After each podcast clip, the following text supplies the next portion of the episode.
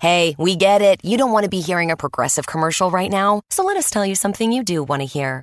You are intelligent. You make all the right decisions. You were smart before smart was cool, and you made it cool again. You have a wealth of knowledge, and you are so very clever. I bet you already knew I was going to say that, you genius.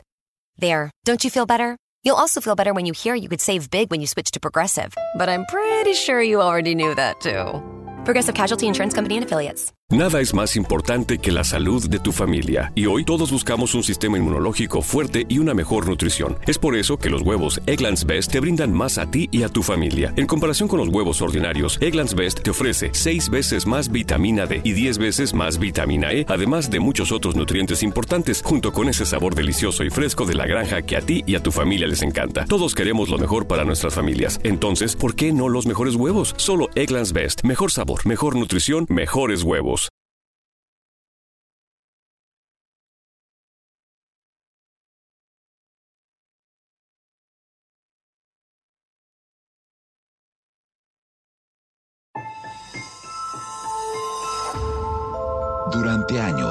Se pensó que el Yeti vivía en los Himalayas. ¡Bienvenidos al Himalaya! Hoy, después de una extensiva investigación, sabemos que no es así. El Yeti está en México. Y este es su espacio. Yo, check this out.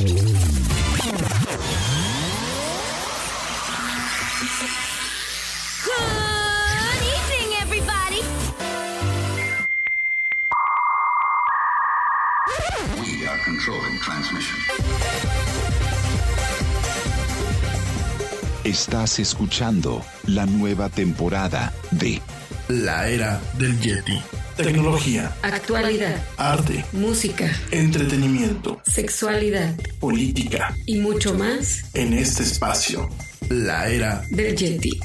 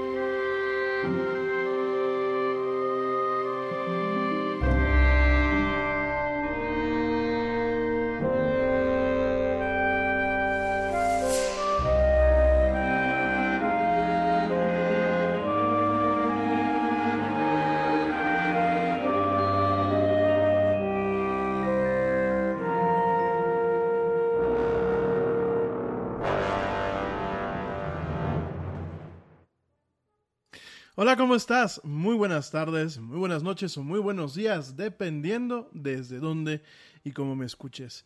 Como siempre, te doy la más cálida, la más cordial y la más sincera bienvenidas a esto que es la mañanera del Yeti, por supuesto, de la era del Yeti. Yo soy Rami Loaiza y bueno, me da un tremendo gusto estar contigo en esta emisión, hoy jueves 21 de mayo del 2020. Fíjense, mayo nos acomodó 20 días, ya se está acabando el mes, ya vamos a llegar a junio, de un jalonazo, mientras que los primeros meses del, del año, bueno, a mí se me hicieron eternos, ¿no? Con ese tema de la cuarentena, pues también lo siento eterno, pero ni hablar. Gracias por acompañarme en vivo a través de, de, las plataformas que llevan este programa en vivo, principalmente lo que es Spreaker.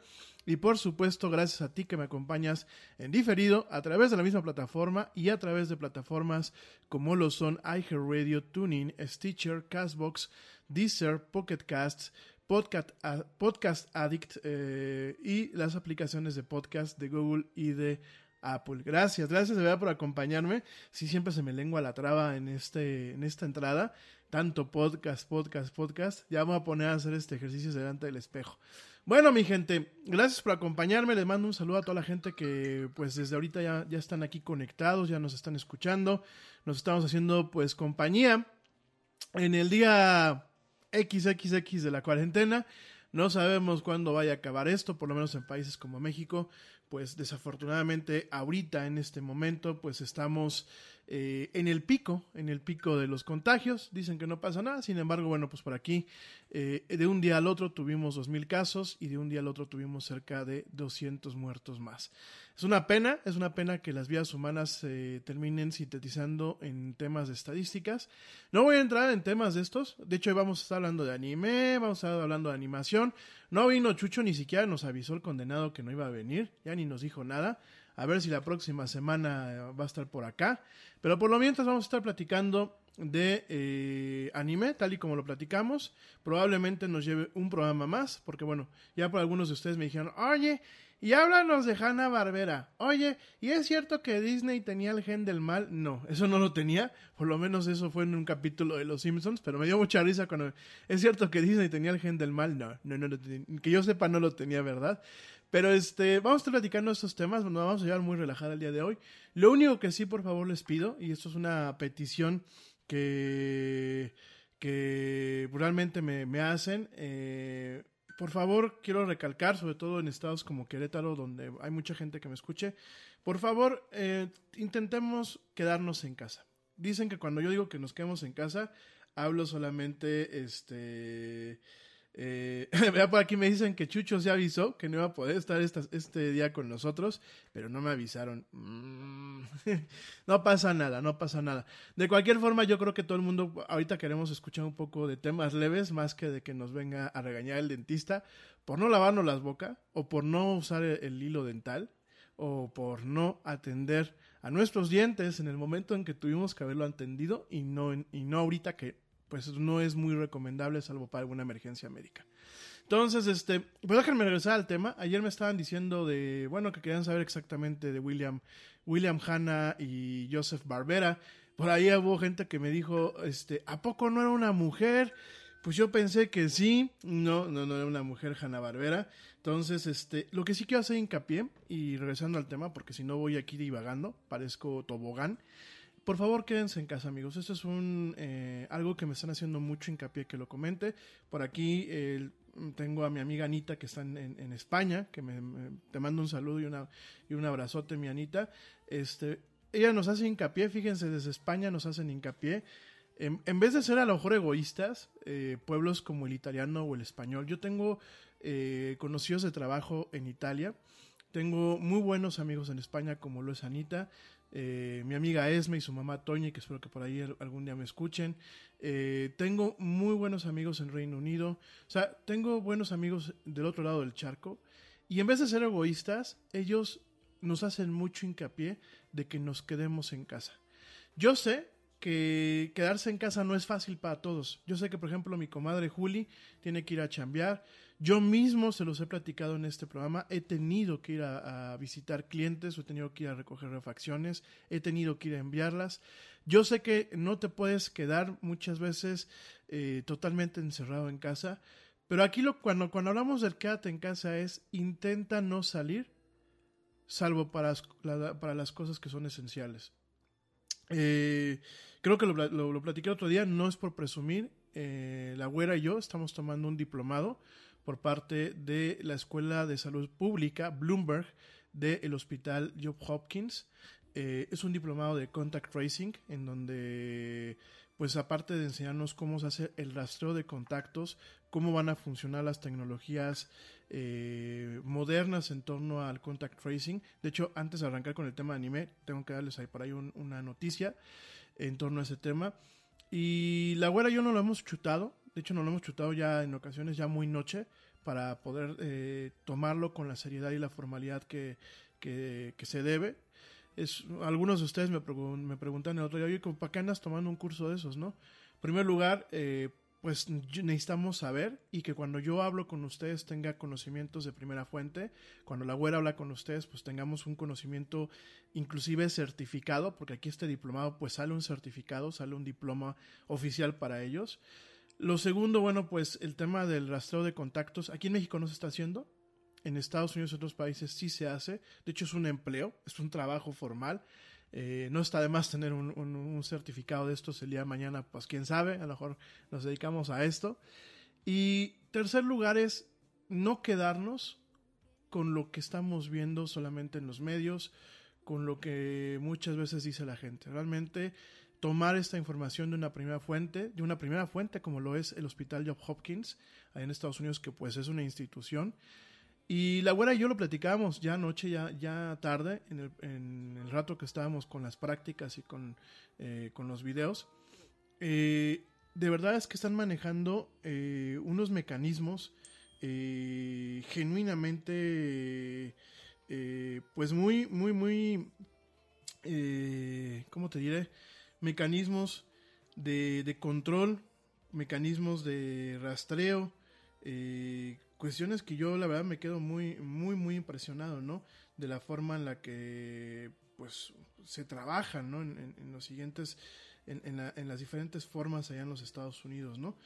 Entonces, este, a todo esto, bueno, eh, no quiero estar eh, cantinfleando, pero sí les quiero comentar que, pues, eh, a pesar de que en Estados Unidos no se han manejado las formas, las cosas de forma adecuada, a pesar de que, pues bueno, en Estados Unidos desafortunadamente ya se volvió también pues un epicentro, un epicentro de, de, de, la situación que está ocurriendo.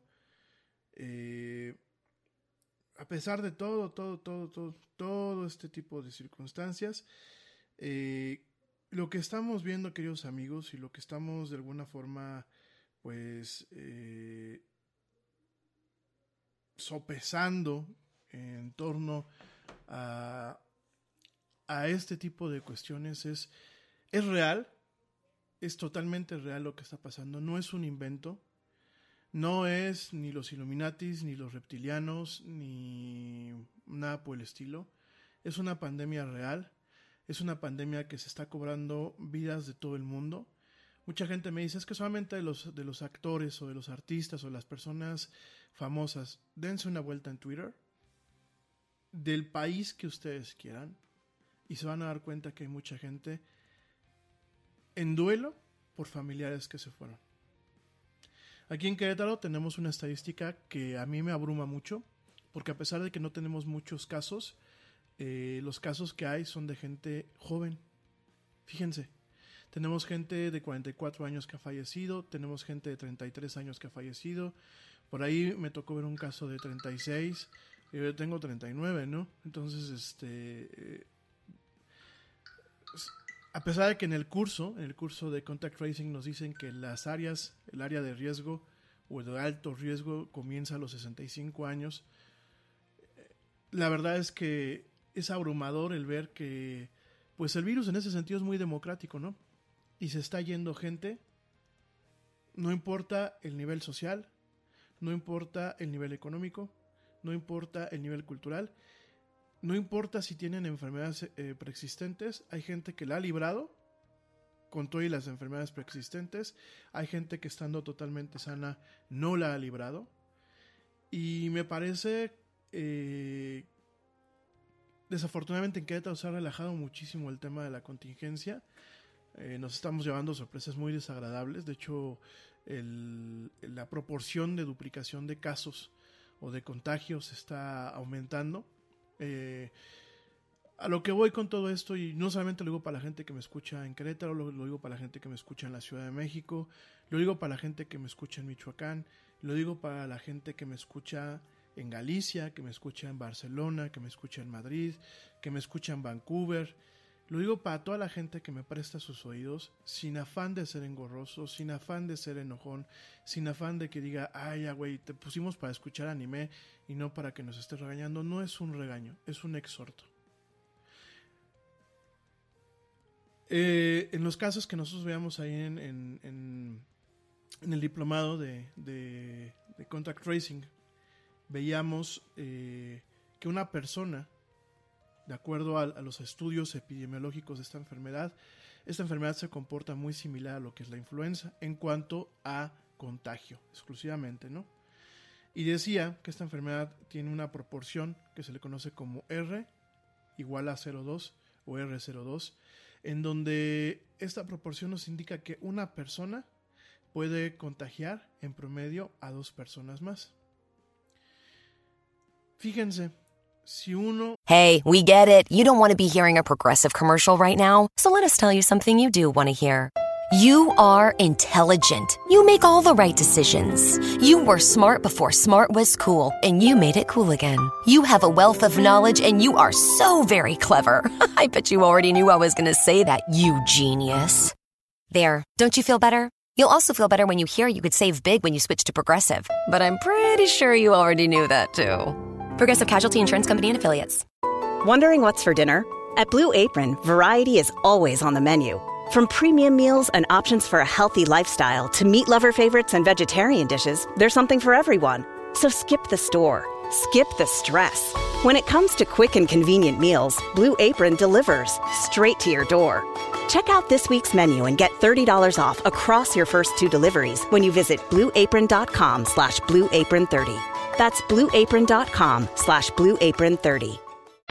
eh, suprime o contiene el, contagio, la persona que se queda guardada en casa hoy o que se controla de forma efectiva el día de hoy en caso de que ya esté enferma, son exponencialmente hablando muchísimos casos que se evitan mañana. Y de hecho, la doctora que, que da el diplomado, eh, yo creo que dice, a esto les voy a explicar las cosas con cebollitas, y nos pone unos muñequitos que forman una pirámide en donde pues uno contagia a dos, dos de esos, dos de, de esos contagiados contagian a otros dos, esos otros dos contagian a otros otros dos, y la verdad se hacen unas pirámides interminables. Es un tema exponencial. Entonces, eh, me queda claro, por ejemplo, en países como España, en países como México, que no contamos con estos protocolos de atención y como bien dice la güerita aquí en el chat, lamentablemente nunca vamos a tener aquí un protocolo así de atención en donde haya personas que se encargan del rastreo de contactos, porque así se le conoce a esta área. Lamentablemente solamente dependemos de nosotros mismos para tratar de apalear lo que es este contagio masivo, para tratar de mitigarlo. Está claro que el contagio lo va a haber, pero hay que mitigarlo, porque desafortunadamente todo el mundo habla de aplanar la curva. Ya no estamos aquí en México en el momento de aplanar la curva, pero estamos en el momento de evitar que esto se prolongue de una forma indefinida. Y estamos en el momento de evitar que, que empiecen a haber rebrotes, amigos míos. La historia es muy sabia, porque la historia ya pasó. Y si nosotros nos vamos a la gripe española de 1918, hubieron casos en donde el, rebrote fue peor que la epidemia que la epidemia original. Entonces, yo entiendo que tenemos que salir, yo entiendo que en ocasiones tenemos que salir a hacer el súper. Yo ayer salí a hacerlo. Ya casi todo lo estamos haciendo por internet, pero ayer hubo una tienda en particular en donde yo tuve que salir a hacerlo. Es esta tienda en donde yo he dicho, puedo darme el lujo de ir porque ellos te obligan a tener precauciones cuando tú entras. No te dejan entrar sin eh, tapabocas, no te dejan entrar sin ponerte antes gel antibacterial. Los empleados están atendiendo siempre con guantes, con caretas, con tapabocas y no permiten que hayan más de 10 personas en la tienda. Tienen delimitado el flujo de, de personas, ya pusieron unas flechitas en el, en el piso Eh, de hecho, bueno, honor a quien honor merece. Debo darle un reconocimiento a Cremerías Hermanos eh, Coronel, que bueno, son unas cremerías aquí en, Querétaro. Han tenido todo este tipo de precauciones para cuidar a sus empleados y para cuidar a la gente que vamos. Yo sé que hay mucha gente que tiene que ir a la oficina, lo platicaba hace unos minutos mi, comadre Juli, pues le toca ir a la oficina ahorita. Eh, yo sé que a mí, por ejemplo, pues me ha, tocado ir a ver plantas, me ha tocado ir a ver cosas con todo y la cuarentena, pero una cosa es cuando tienes que salir, como bien lo platica aquí Anita en unos mensajes que me acaba de mandar, cuando tú tienes que salir, y otra cosa es que salgas por gusto, mi gente. La carne asada puede esperar. La fiesta puede esperar. El Día de las Madres, desafortunadamente aquí en Querétaro, estamos viendo el resultado de las celebraciones del Día de las Madres. Los casos que llevamos en estos tres días de fallecimientos y de nuevos casos en Querétaro son señoras que cumplen curiosamente con el rango de edades de lo que puede ser una mamá o una abuela. Entonces, ya para cerrar, porque llevo 20 minutos de programa y aparte empezamos tarde, mi exhorto, eh, con todo el conocimiento de causa, de genuinamente no lo hacemos para decir, eh, para poder presumir, tenemos un certificado, lo estamos haciendo primero por una obligación que tenemos como comunicadores, en donde creo que nos tenemos que capacitar correctamente sobre, sobre los temas y que haya una entidad que nos certifique que nuestra capacitación es la adecuada para poder tocar estos temas en un, en un, en un presente y en un futuro. Primer lugar. Y segundo lugar, para tener un conocimiento preciso de las cosas. Para que cuando ustedes lo comenten con sus familiares o que lo comenten con sus amigos, no caigan en imprecisiones o no caigan en irregularidades, ¿no? Entonces, yo les pido y se los pido de corazón, yo no quiero el día de mañana eh, estar pues despidiendo a gente o dando eh, mi pésame a gente eh, que puede ser pues el auditorio del Ara del Yeti. No quiero el día de mañana enterarme que hay gente enferma cercana a mí. Sí, han habido personas relativamente cercanas a mí que pues han pasado por este proceso, desafortunadamente en otros países. No quisiera que siguiese pasando estos casos, no quisiera seguir viendo las redes inundadas de gente eh, lamentándose, de gente enojada, de gente triste. Eh, no quisiera ver que pues esta enfermedad se vuelva un tema interminable. Eh, me queda claro que pues esto quizás la normalidad a la que estamos acostumbrados regresen en el momento en que haya una vacuna o un tratamiento eficaz para controlarla. Pero no estamos en ese punto ahorita. Todavía estamos a muchos meses de que eso llegue, ¿no? Entonces, ahorita eh, me queda muy claro también y lo quiero hacer mucho hincapié. No es el gobierno nuestra, nuestra defensa. No es, no es nuestra primera línea de defensa. Ni el gobierno español, que bueno, tuvo el descaro de poner un monumento en Madrid, un, un este, ¿cómo se llama? Un flamero. Tuvo el descaro en plena contingencia de poner un flamero en, en, ahí cerca de la puerta de Alcalá en Madrid, con unas letras horrorosas, dice que para hacer memoria de los enfermos de COVID. Eh, ni el gobierno español, ni el gobierno mexicano, ni el gobierno norteamericano, para la gente que me escucha allá en los Estados Unidos, le mando un fuerte abrazo, don Chano, gracias por el comentario que, me acaba de hacer, ni el gobierno peruano, ni el gobierno venezolano, ningún gobierno es el primer frente o la primera línea eh, de defensa en esta situación. ¿Saben quiénes somos la primera línea de defensa? Nosotros, la ciudadanía. Y si tenemos que salir, realmente salgamos a lo que es esencial, porque en el momento de salir nos estamos poniendo en riesgo nuestra salud, la salud de nuestros familiares e indirectamente estamos poniendo la salud de nuestra comunidad en vela. No es un chiste, no es una mentira, no en pleno siglo XXI duele muchísimo que la gente diga yo no creo en esto, no es que de que creas o no creas, la evidencia empírica, la evidencia científica, los números duros están ahí. No es un plan de una conspiración mundial por los Illuminatis, no está metido Bill Gates en esto. Si acaso lo que Bill Gates está haciendo es meterle mucho no para tratar de frenar esto. Y si bien Bill Gates lo avisó hace varios años, pues igual hemos estado avisando del calentamiento global, se ha avisado de las llamadas solares, se ha avisado de muchas cosas que no se han tomado en cuenta. Esto es algo real, esto es algo que se está cobrando vidas, esto es algo que nos está cobrando también en el tema psicológico, económico, educativo. Tomémoslo en serio. Si no tienes a qué salir, quédate en tu casa. Intentemos que esto acabe pronto para que la siguiente vez que salgamos nos podamos abrazar todos. Y si no crees, si después de todo esto que te estoy diciendo aún así no crees, igual te recomiendo que te quedes en casa o que bien cargues contigo una carta, porque digo, si no te va a afectar nunca, pues puedas cargar contigo una carta en donde autorices que ningún hospital se te resucite en caso de que caigas enfermo.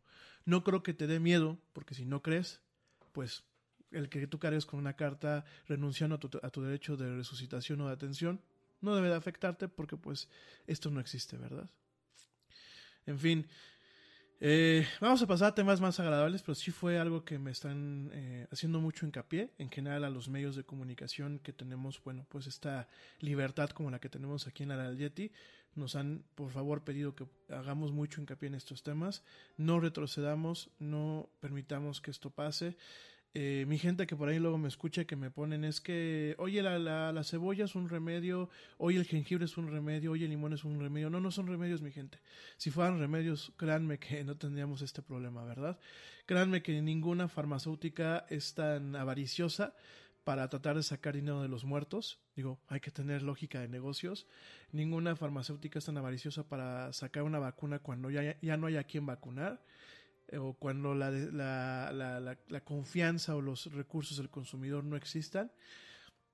Y créanme que ningún remedio casero eh, funciona con lo que con este con esta enfermedad, ¿no? Eh, por favor, este eh, sí, fíjate que nos dice la güerita ayer, me dice, ayer tomamos un módulo que nos dejó vulnerables y se puso el Yeti en modo alarmante. No, no es, no es alarmante. Creo que eh, creo que nuestro deber, güera, eh, como comunicadores, digo, la güerita ya es comunicadora, aunque, aunque no lo quiera, siempre, siempre, lo ha sido, porque como maestra tiene que comunicar, pero eh, ahorita creo que somos como comunicados tenemos este deber, ¿no? Y sobre todo comunicadores que no, que podemos hacer una diferencia. Porque a mí no me pagan un sueldo por este programa, ni a la güera le pagan un sueldo, ¿verdad? No nos pagan ni un sueldo, no tenemos una línea editorial, no tenemos grandes instalaciones como lo tienen grandes empresas. Y creo que es el momento también de demostrar que las grandes empresas, tristemente en ocasiones, no es que mientan por mentir, sino que mienten porque por un afán de salir con la nota rápidamente o un afán por cumplir con lo que les piden los accionistas, hacen mal las cosas. Sí, Televisa, te estoy viendo a ti, te estoy apuntando con el dedo. Sí, señora Fernanda Familiar, la estoy apuntando también con el dedo a usted. Sí, eh, Grupo Imagen, los estoy apuntando con el dedo a ustedes. De TV Azteca ni hablo, porque bueno, TV Azteca es la caca de la caca de la caca, entonces es como basura. Y sí, Telemundo, los estoy apuntando a ustedes, ¿no? Entonces creo que, pues mientras que esos comunicadores, que pues realmente les pagan por hacer una chamba, eh, no tienen el cuidado para realmente poder informar de forma eh, educada y de forma cuidadosa a, la gente que les prestan sus ojos y sus oídos, porque los ojos y los oídos de la audiencia son sagrados. Uno tiene que tenerles mucho respeto y uno tiene que eh, realmente agradecerles que, que, a uno le presten los ojos y los oídos de las audiencias. Ellos no tienen este decoro, nosotros sí. Sobre todo porque en este tema no es de salir y decir yo soy más fregón que tú en este tema es salir y decir, yo pude ayudar a que tu vida o la vida de alguien que tú amas se salvara. Entonces, pues bueno, eh, vamos a estar platicando de esto. Por aquí me dice Edgar que qué onda con los resultados de las autopsias de Italia. Eh, salió por allá a decir una persona que los resultados estaban amañados, que no era cierto, que bla, bla, bla. Esto es cierto. O sea, eh, si uno se pone a leer, las actas de difunción no están disponibles por un tema de control de privacidad. Sin embargo, en algunas universidades y en algunos hospitales han permitido, con consentimiento de los familiares para poder hacer este un tema de conciencia, han permitido ver eh, los diagnósticos, inclusive el diagnóstico de laboratorio. Eh, déjenme les digo rápidamente, uno piensa que los resultados de, de, laboratorio se pueden falsear, quizás porque uno ha visto mucha tele, pero los resultados de, laboratorio difícilmente se pueden falsear, sobre todo de laboratorios serios, de laboratorios clínicos de hospitales, de clínicas universitarias. ¿Por qué? Porque cuentan con una cadena, una cadena de eh, resguardo y una cadena de control que evita justamente que los resultados puedan mañosamente alterarse, ¿no? Inclusive en Estados Unidos, dentro de, algunos estados con lineamientos eh, de protección de datos de, enfermos. Hay diferentes leyes que cubren ese tipo de cosas. Hay controles prácticamente criptográficos y biométricos en donde los resultados de una persona no se pueden alterar, salvo que el médico o el laboratorio indique que se hagan otra vez una corrida de análisis y sobre esos hayan un, un, este, ¿cómo se llama? Una nueva actualización, ¿no? Em, definitivamente, y les, por favor, les, les los invito a que pues nos cuidamos, no nos, no nos cuesta nada, ¿no? Creo que vuelvo a insistir, y ya con esto me voy a un corte para entrar al tema del anime. Vuelvo a insistir. Eh, no te digo que no salgas a hacer el súper, no te digo que no salgas a trabajar, si tienes que salir, salir a trabajar. No te estoy pidiendo que, que las cosas que tienes de sentido común forzosamente salir, que yo cuando salgo siento que estoy saliendo como en las películas postapocalípticas, casi que así me quiero poner mi traje y salir así de... De hecho ya me dio envidia Darth Vader con su super traje protector. Eh, yo no te digo que no se salga bajo estas circunstancias. Pero si no tienes nada que salir, ¿a qué me refiero? Que te inviten a una fiesta, que te inviten a una carne asada, que te vayas a la playa, porque aquí en México tenemos, tenemos, tenemos muy, muy poquita madre. Este, en plena contingencia nos fuimos a la playa. Este, que te vayas a fiestas, que te vayas a chupar. Ah, porque eso sí, ya reactivaron el, el consumo de cerveza en algunos estados de la República. Ya se reactivó la producción, porque ahora la producción de alcohol en este país se volvió una actividad esencial. Entonces ya hay largas colas de personas este, comprando sus SIX o comprando sus cajas. Yo entiendo que, pues sí, con este calor que está haciendo nos da sed de la peligrosa, pero por favor, por favor, de verdad, tengamos dos dedos de frente. Evitemos que esto se vuelva algo que al rato nos estemos desvelando las vestiduras en conciertos, en monumentos, en los libros de historia, cuando realmente podemos evitarlo. Y si bueno, después de todo esto que te dije, quieres salir, te digo, haz una carta en donde en caso de que tú llegues por una infección respiratoria al hospital, no te atienden. Te reto, o sea, si, si tanto, tanto valor tienes para agarrar y decir, pues no existe, y el Yeti está repitiendo cosas que le dijo su patrón Bill Gates, o su patrón Illuminati, o George Soros, o eh, los Rothschild, o estos apellidos que suenan constantemente en las ciudades de la conspiración, pues si crees que lo estoy repitiendo, te reto, te reto. Digo, vamos a ser valientes pues esto es como las apuestas. Eh, vamos a poner nuestro dinero en donde está nuestra boca, ¿verdad? Bueno, mi gente, me voy rapidísimamente un corte. Ya volvemos. Te recuerdo nuestras redes sociales. En Facebook me encuentras como La Era del Yeti. En Twitter me encuentras como arroba el Yeti oficial. Y en Instagram me encuentras como arroba la era del Yeti. No tardo nada, ya vuelvo. Sigue escuchando esto que es La Era del Yeti.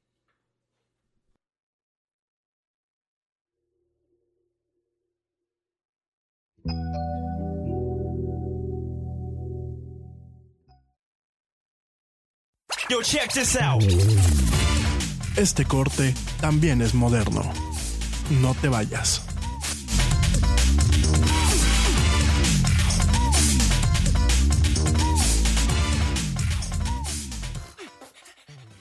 The thing about the Home and Auto Bundle from Progressive is that by now you've heard a lot of ads about the Home and Auto Bundle from Progressive. We don't even need the words the Home and Auto Bundle anymore to tell you that you could save big with the ring-tailed lemur from Progressive, or that every hot peach cobbler comes with round-the-clock service and protection. And that's the thing about the goat with magic powers. You've heard a lot of ads about the sushi in Vancouver.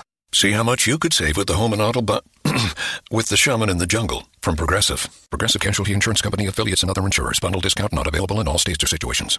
News, laws, and regulations are changing by the day. We get it. And at ADP, we're here to help guide you with up to the minute compliance expertise so you can pay your people accurately and on time, regardless of what each new day may bring. Learn more at adp.com. We are controlling transmission. Ya estamos de vuelta en la era del Yeti.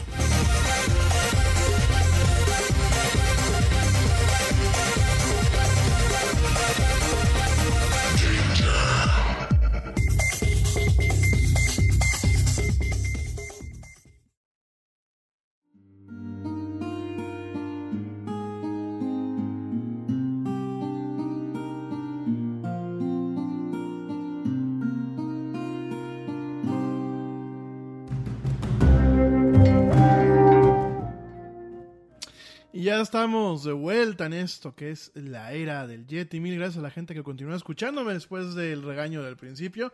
Pero bueno, gracias por la gente que continúa escuchándome y por supuesto, por supuesto, rápidamente, pero sí, pero, mm, pero súper en fa. Rápidamente te quiero mandar saludos a ti, a ti que me escuchas en México, en los Estados Unidos, en Chile, en España, en Vietnam, en Canadá, en Noruega, en Estados Unidos, en Ucrania, en Argentina, en Colombia, en Puerto Rico, en Reino Unido, en Francia, en Italia, en Suecia, en Suiza, en Holanda, en Finlandia y por supuesto también en Perú, en Venezuela, saludos a mi gente en Venezuela, en Brasil y en Panamá. Muchísimas, muchísimas, muchísimas gracias por escucharnos. Para quien me dice la abuelita que no regañe. No, no voy a regañar ya. No, nada más que sí nos, hicieron un comunicado. Digo a la gente que estamos con este tipo de cosas. La plataforma nos mandó un comunicado. En donde, bueno, pues hicimos como que una. Una. Pues una. una profundización en este tema de por favor. Pues guardemos las formas, ¿verdad? Bueno, mi gente, oigan, eh, antes de que pase el tema del anime, sí, ya, ya, ya voy, ya voy, ya voy, no se me desesperen. Déjame te comento, déjame te comento rápidamente que el día de ayer, el día de ayer, eh, Apple, el, día de ayer, Apple directamente lanzó una, una nueva versión de su sistema eh, operativo. Entonces, este, eh, no, no, no, no, no, me regañó mi abuela. No, yo, yo estoy el regaño, mi amor. Que dicen que yo estaba regañando aquí en el, en el, en el Yeti. No, es que dicen que luego me pongo muy gruñón y que regaño. No, no estoy regañando a nadie, nada se estaba exhortando, por favor, a que se queden en sus casas. Eh, el día de ayer Apple, y esto fue una nota que luego, luego me pasó la güerita, apenas se generó. Nada más que ya no la alcanzamos a decir el día de ayer. El día de ayer Apple lanzó la versión 13.5 de su sistema operativo. Te recomiendo que la descargues si tienes un iPhone eh, un iPad, pero principalmente en el tema de los iPhones. ¿Por qué? Porque esta versión, esta versión de, de Apple, eh, ah, saludos a la mamá del Yeti que ya está por aquí conectada. Mm, besote a mi mami. Besote, por supuesto, a mi abuelita. Mm, y besote y saludos a mi sobrina Annette, que espero que me esté escuchando y que está haciendo su tarea. Yo sé que nos han dejado mucha tarea los profesores en estos días, pero bueno, vamos a demostrarle a los profesores que nosotros podemos. Saludos a toda la gente que continúa escuchándome. Anita, ya te saludé. Saludos a mi buen amigo Ernesto Carbó, a Susi, a Susi Fuentes. Eh, saludos también a eh, Pablo Marín, a George de Negre. Saludos también a mi amigo Taelus Ramírez. Saludos, bueno, pues en general a toda la gente que me está escuchando, a Cintia Rodríguez, a la Chelita Cuántica, a Dani Arias, a Juan Carlos Romo, que ya también por aquí anda. Gracias, de verdad, por escucharme.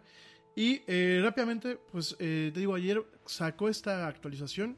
Esta actualización tiene dos puntos importantes. Además de todos los arreglos a los errores que tiene cada versión nueva de iOS, esta versión tiene dos cosas importantes. La primera es que si el sistema, eh, sobre todo en los teléfonos que tienen Face ID, como el iPhone 10, el iPhone 10R, el iPhone 11 y el iPhone 11 Pro, todos esos teléfonos que tienen Face ID, que los abres con el rostro, eh, tiene un nuevo modo en donde el sistema detecta si traes un tapabocas o traes un respirador y lo que hace es inmediatamente mandarte a eh, la parte donde tú puedes este, poner tu contraseña numérica o como la tengas para poder abrir. Es decir, no tienes que ponerte a pelear con el teléfono ahorita para que, a ver, ya déjame entrar, ya déjame entrar. Por ejemplo, cuando yo salí a la calle que traigo el respirador, pues está, este, le digo tres o cuatro veces hasta que dice el teléfono, ya no te reconocí, órale este, mete tu clave, ¿no? Entonces pusieron esta modalidad que ya detecta cuando tú traes una mascarilla, traes un tapabocas o traes un respirador y te deja que luego, luego puedas poner tu clave para poder entrar. Face ID aplica eh, para todos los servicios, esta actualización para todos los servicios, no solamente para entrar al teléfono, sino para todos los, los, servicios que lo utilicen. Me pasó que el otro día pues estaba yo en la calle estaba yo con el WhatsApp y cada vez que, que entraba yo el WhatsApp lo tengo bloqueado con el Face ID este, y cada vez que entraba, no, este, tenía que esperarme hasta que WhatsApp me mandara a, la autenticación por número, ¿no? Entonces, pues entradas es uno de los puntos medulares en esta actualización. Y el otro, y el otro que me parece que es bastante importante, es que tiene el conjunto de APIs, que son interfaces de programación, el conjunto de APIs de eh, contact tracing, que eh, tanto Mike como, perdón, tanto Apple como Google desarrollaron en conjunto. ¿Qué significa esto? No es que el teléfono te va a empezar a rastrear, no es que el teléfono en automático te va a decir, güey, te juntaste con alguien que tenía COVID. No. Se quedan una serie de andamiajes y enchufes que permiten que lleguen instituciones como hospitales y gobierno a hacer aplicaciones especiales que puedan conectarse con esta funcionalidad. Quiero repetirlo, todo va a ser anónimo, todo va a ser eh, estrictamente con protocolos de privacidad ¿Y cuál es la ventaja? Primer lugar, que esas aplicaciones van a poder reportar en tiempo real cuántos contagios confirmados hay, porque esas aplicaciones en el momento en que se confirma un contagio lo van a notificar. Y segundo lugar, a todas las personas que tengan teléfonos Android modernos y eh, teléfonos eh, iPhone modernos con este, con este sistema funcionando y que tengan la aplicación cargada, les va a aparecer una notificación si vamos a pensar, yo me junté con alguien la semana pasada. Esa persona va al médico y en el hospital o en el o en el o en el gobierno ellos les dicen, "Oye, este pues sí, te confirmamos tu caso." Dalo de alta en tu aplicación, eh, se da de alta en la aplicación y automáticamente los teléfonos van a guardar de alguna forma un contacto con o un registro de con las personas que interactuaron Vamos a pensar que yo voy a casa de alguien que está contagiado. Eh, mi teléfono y el, su teléfono de él van a intercambiar información totalmente anónima.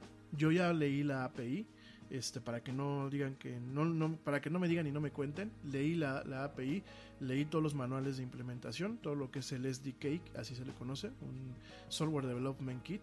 leí toda la, la especificación y todo. Todos son tokens anónimos, anónimos que van a permitir llevar un, control, pero con anonimato. Es decir, este, no van a aparecer, oye, pues fulanito tenía COVID, así como compadre, cuídate. No, no, no.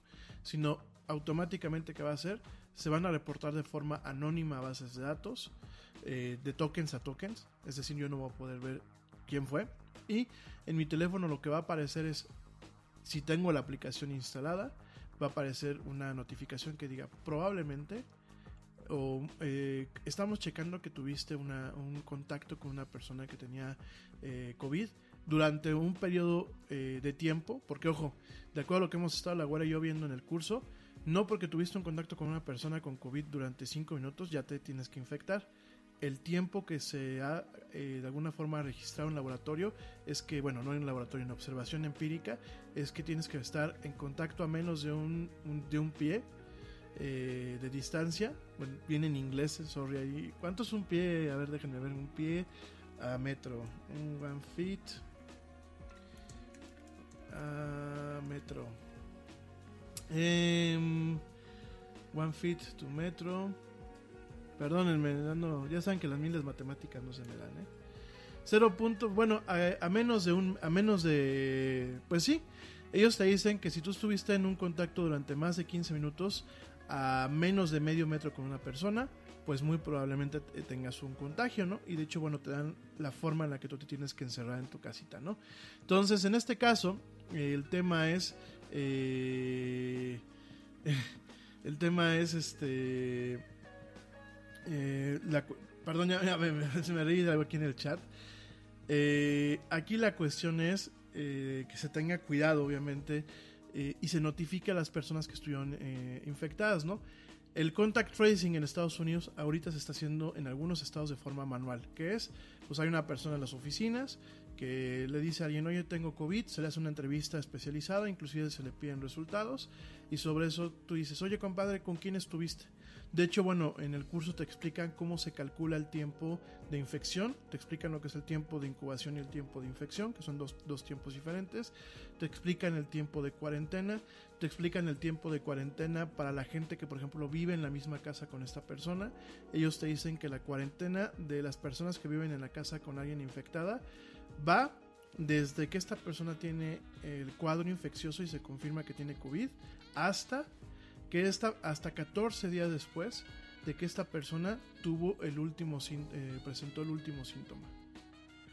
Es decir, si yo digo, oye, pues ya este, ya no tengo ningún síntoma ni nada, por ejemplo, mis papás pues tienen que esperar 14 días después de que yo confirmo esto para poder salir a la calle. Para evitar justamente contagios masivos, ¿no?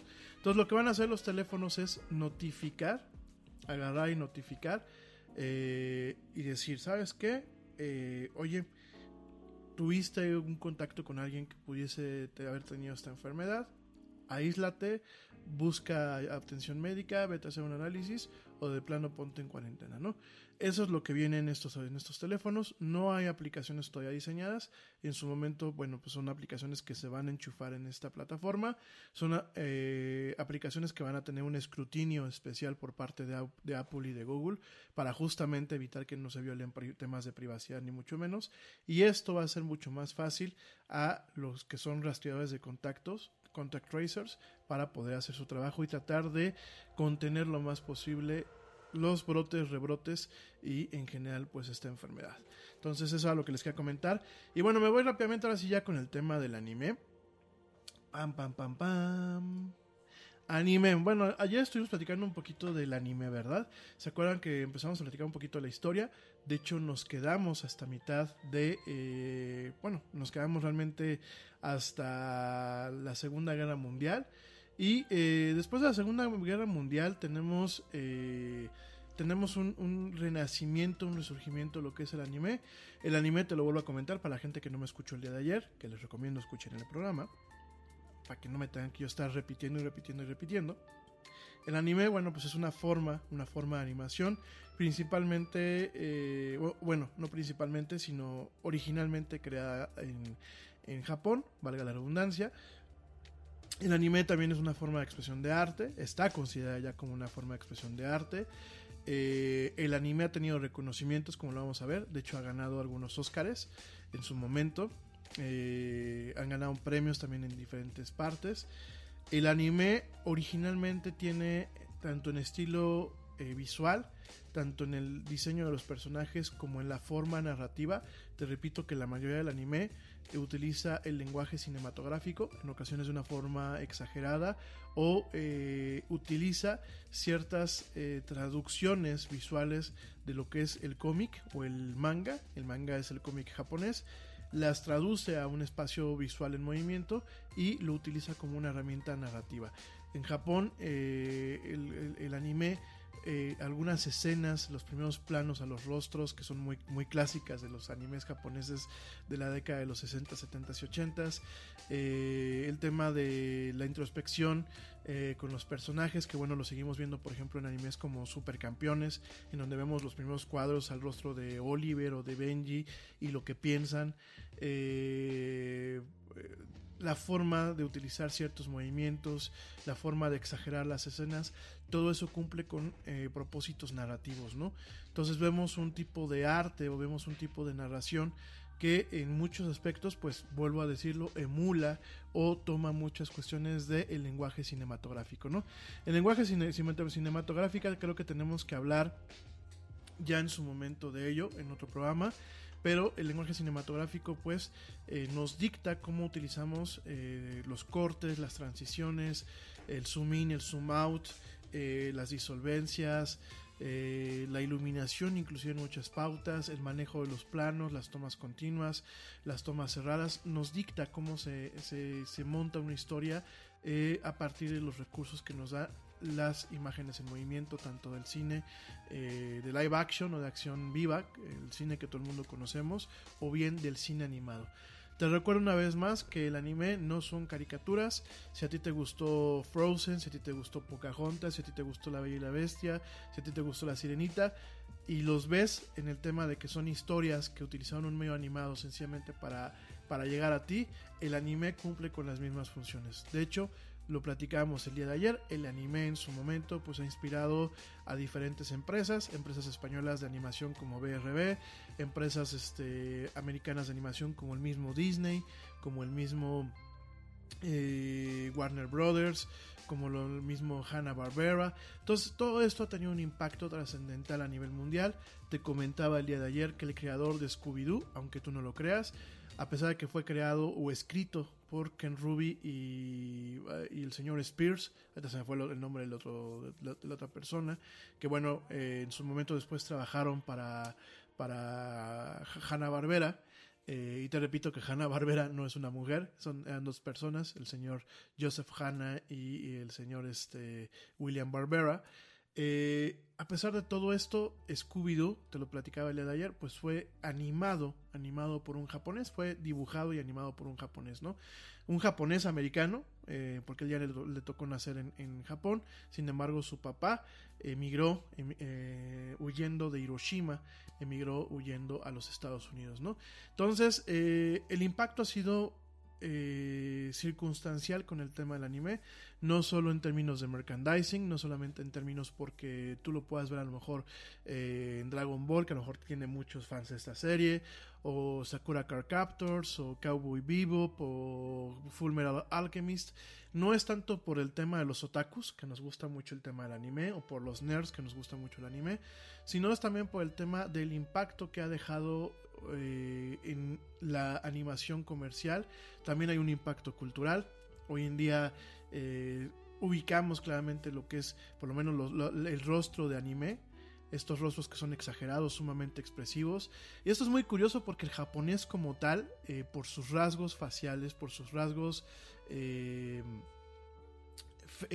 geno, de, su fenotipo, por los rasgos de su fenotipo, los japoneses en ocasiones no son muy expresivos, además de su cultura, ¿no?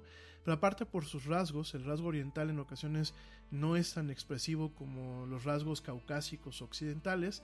Es muy curioso porque el anime los pinta a la mayoría pues con rostros sumamente expresivos, con ojos saltones, cuando realmente pues muchos japoneses y eh, orientales tienen los ojos chinitos así de eh, rasgados. Eh, inclusive, bueno, sí vemos, por ejemplo, en caricaturas como Sailor Moon, en caricaturas este, principalmente de Clamp, en el, ya vamos a platicar también de ello, eh, vemos algunos rostros o algunos rasgos que sí evocan al tema oriental, sin embargo, bueno, pues vemos este tema de ojos saltones y eso. Vemos un respeto por el contrincante, y a mí me impresiona mucho que en muchas series eh, al contrincante, que en este caso pues sigue siendo, aunque sea en un nivel psicológico y cultural, sigue siendo Estados Unidos, pues vemos como hay un tema de, de respeto, un tema de, inclusive en algunos casos de admiración, y un tema, eh, yo lo veo mucho con Dragon Ball, ¿no? A mí me, me, me impresiona mucho, eh, me impresiona mucho Dragon Ball, por ejemplo, mi gente, que vemos a Goku, Goku como tal, en un principio tiene rasgos orientales, el cabello negro, este, obviamente los, los, ojos ligeramente rasgados, aunque tiene ojos muy expresivos. Vemos pues a, a, alguien que es oriental, pero que cuando adquiere superpoderes, y ustedes veanlo, cuando por ejemplo se convierte en Super Saiyajin, lo vemos este, cambiando al color rubio y los ojos de color verde, ¿no? O de color azul, dependiendo de, de, de dependiendo de la televisión, ¿no? Entonces, eh, me llama mucho la atención esta catarsis, me llama mucho este símbolo. Por supuesto, Akira Toriyama, pues es una cabeza. No te digo que todas las cabezas son iguales, pero sí notamos mucho, notamos mucho este tema sobre eh, la forma en, en, que el anime, a pesar de ser una forma de entretenimiento, pues tiene este tema de reflejo cultural, ¿no? Y la forma en la que el japonés, a partir del bushido, a partir de muchas cuestiones del shintoísmo, a, partir de muchos de estos puntos, pues eh, se refiere culturalmente a adversarios y a sí mismo, ¿no? Aparte vemos, bueno, pues para mí eh, Goku simboliza lo que es Japón como un pueblo, en el sentido de que a pesar de cuantas veces caigan, él se levanta. Y a pesar de cuantas veces tenga enemigos, él a, partir de la lucha eh, genera nuevos aliados, fíjense. Entonces me llama mucho la atención, es una forma muy curiosa. Por supuesto, esta es la, visión de Akira Toriyama. No es una visión que sea compartida por todos. Sin embargo, son particularidades que tiene el anime, ¿no?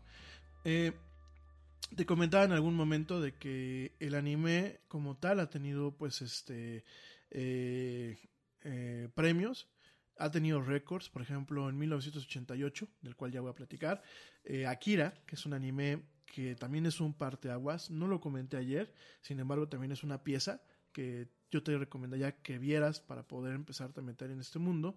El Akira, que ya te platicaré exactamente Akira que tiene. Akira utilizó, nada más déjame te hago un breve, un breve resumen, ya me tengo que ir ahorita en un corte. Akira utilizó las técnicas de animación propias de Disney. De hecho, Akira es una serie que prácticamente su totalidad está animada eh, con acetatos. La técnica de producción, inclusive del manejo de multicámaras y el manejo de, cambios de, de, profundidad y eso, se utilizó, por ejemplo, en películas como eh, Blancanieves, se utilizó, por ejemplo, en películas como La Cenicienta, en donde el trazo, el trazo que se hace es un trazo fino, en donde la animación es muy fluida. ¿Por qué? Porque se hace un trabajo muy preciso de lo que se le conoce como in-betweening, que es eh, cuando tú vas a animar algo, y les voy a hacer un, rápido breva, brevario, cuando tú vas a animar algo, tú tienes cuadros clave. Un cuadro clave, por ejemplo, es cuando yo voy a iniciar un movimiento. Por ejemplo, voy a golpear a alguien, en el caso de que yo fuera eh, Yeti Anime, como la publicidad que estuvimos manejando. Un cuadro clave es cuando yo estoy retrayendo el puño para estirarlo. Ese puro cuadro, ese cuadro congelado, a ese cuadro se le conoce como cuadro clave. El siguiente cuadro clave sería cuando yo estoy ya encestando el golpe sobre mi contrincante. Usualmente lo que se hace es primeramente se dibujan estos cuadros claves directamente en los estudios que producen este tipo de animación y después se mandan a maquiladoras, que muchas maquiladoras actualmente están en Taiwán, están en Corea del Sur, están mismo en China, se mandan estos cuadros clave a las maquiladoras y, en el, y, en el, maquilador tienes un chorro de dibujantes que lo que se encargan es hacer in-betweening. El in-betweening es los cuadros que van desde el primer cuadro clave que te acabo de decir hasta el siguiente cuadro clave. Es decir, a ellos les toca dibujar el movimiento de mi puño cuadro por cuadro por cuadro. Yo sé que hoy en día tenemos sistemas automáticos tenemos computadoras que hacen parte de este trabajo más fácil. Sin embargo, parte de la riqueza de las películas, por ejemplo, del señor eh, Miyazaki, eh, parte de la riqueza, por ejemplo, de una serie como Akira, es eso, que el trabajo se hizo totalmente manual, que cuadro por cuadro se dibujó y que hay escenas en donde realmente los 24 cuadros por segundo se han trabajado de tal forma que hay una fluidez en donde no hay cortes o no hay eh, ahorro de cuadros, sino tú ves exactamente de principio a fin cómo el puño de un, de un personaje golpea al otro, ¿no? En Dragon Ball no se tiene ese trabajo, Dragon Ball eh, es un trabajo rápido.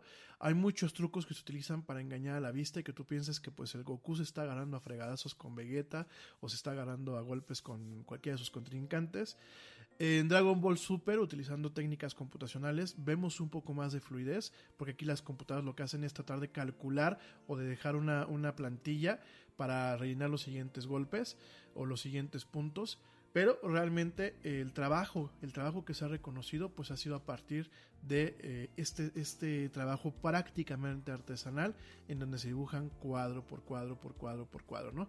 En el caso de Akira, regresando a Akira, se utilizó estas, estas técnicas, eh, rompió récords en 1988, que fue cuando debutó este anime, que es icónico por sus costos de producción, ya que eh, es uno de los animes más caros en su momento, con mayores costos. Eh, se volvió un éxito internacional. De hecho, bueno, pues se tenía, se tiene o se tenía una, una película live action de, de, Akira para el 2021. No sé si sigan ese plan. Eh, los mismos creadores, eh, Katsushiro Tomo, que es el creador de Akira, primero hizo una serie de mangas, después hizo el anime y lo dirigió. Ellos mismos crearon una película que se llama Steam Boy o El Niño de Vapor en 2004, que bueno, ahí eh, rompió récords por ser una de las películas más caras. A mí me gustó muchísimo, por favor véanla. Em, en el caso, por ejemplo, del viaje de Chihiro o Spirit Away, que es la, película del señor Miyazaki, eh, rompió, tuvo primer premio en el Festival de Berlín en el 2002 y ganó en el 2003 un, un Oscar por la mejor película animada. Y eh, fíjense, eh, la segunda parte de Ghost in the Shell, que se llama Innocence, que bueno, mezcla técnicas de animación convencional con animación en 3D, ganó el primer premio en el Festival de Cannes del 2004, ¿no? Eh, si se fijan con esos antecedentes, el anime ya se empieza a considerar como una forma de expresión artística. Ya la empezamos a, de alguna forma clasificar dentro de los cánones del cine. Y eh, vamos a estar platicando ahorita en unos minutos más, me voy a tener que ir ya a un corte, pero te voy a platicar eh, de las principales empresas de productoras de anime, que son Toy Animation eh, y Michi Animation, lo vamos a estar platicando ahorita en unos, en unos minutos más. Te voy a platicar, bueno, pues de cómo, cómo tanto Toei y, perdón, Mushi Production eh, pues empezaron a hacer diferentes cosas.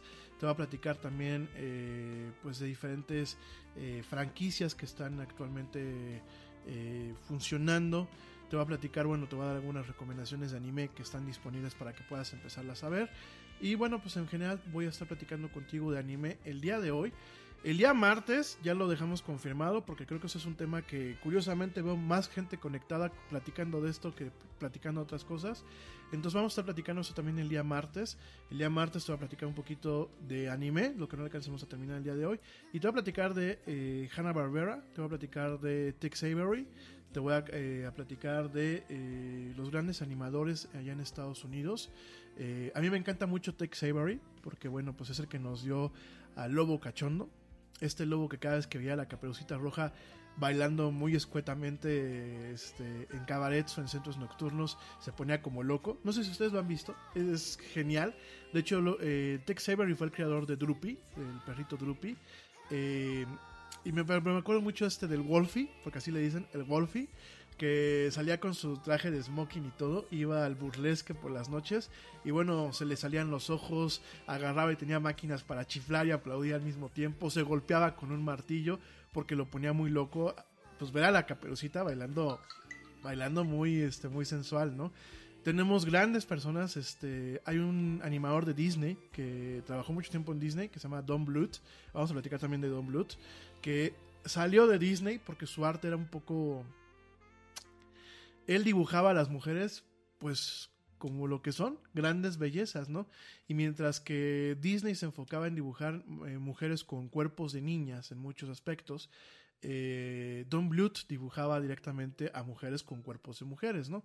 Entonces, eh, Don Bluth nos deja un legado, digo, te lo adelanto, yo sé que estoy hablando de anime, ya me voy a a un corte, pero Don Bluth nos deja un legado en donde cuando él sale se dedica a hacer producciones como Dragon Slayer, que es esta, esta maquinita que uno jugaba, en donde tenías que guiar a este caballero para salvar a la princesa Daphne, nos deja esta caricatura y nos deja este juego, y nos deja, bueno, inclusive otro tipo de animación un poquito más sensual, inclusive que toca el tema erótico, ¿no? Pero bueno, me voy rapidísimamente a un corte porque ya me están correteando aquí mis productores. Te recuerdo mis redes sociales, en Facebook me encuentras como La Era del Yeti, en Twitter me encuentras como arroba el Yeti Oficial y en Instagram me encuentras como arroba La Era del Yeti. No me tardo, ya vuelvo, sigue escuchando esto que es La Mañanera del Yeti, por supuesto, ¿de quién? De La Era del Yeti.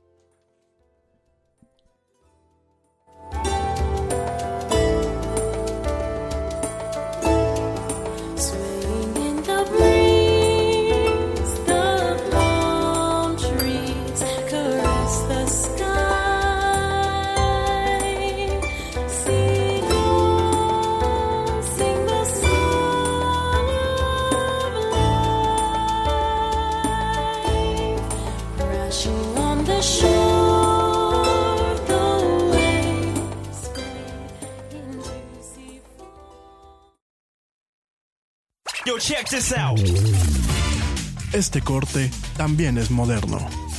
No te vayas.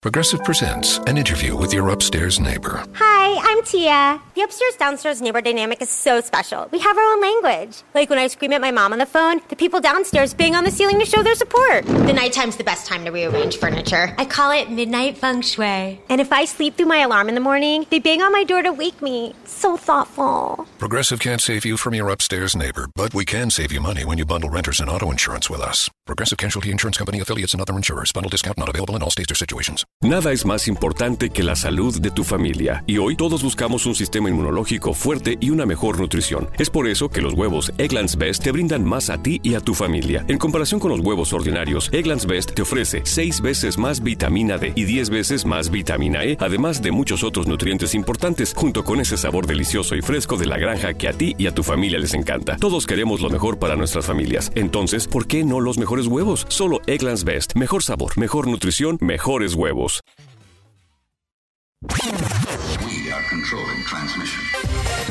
Ya estamos de vuelta en la era del Yeti.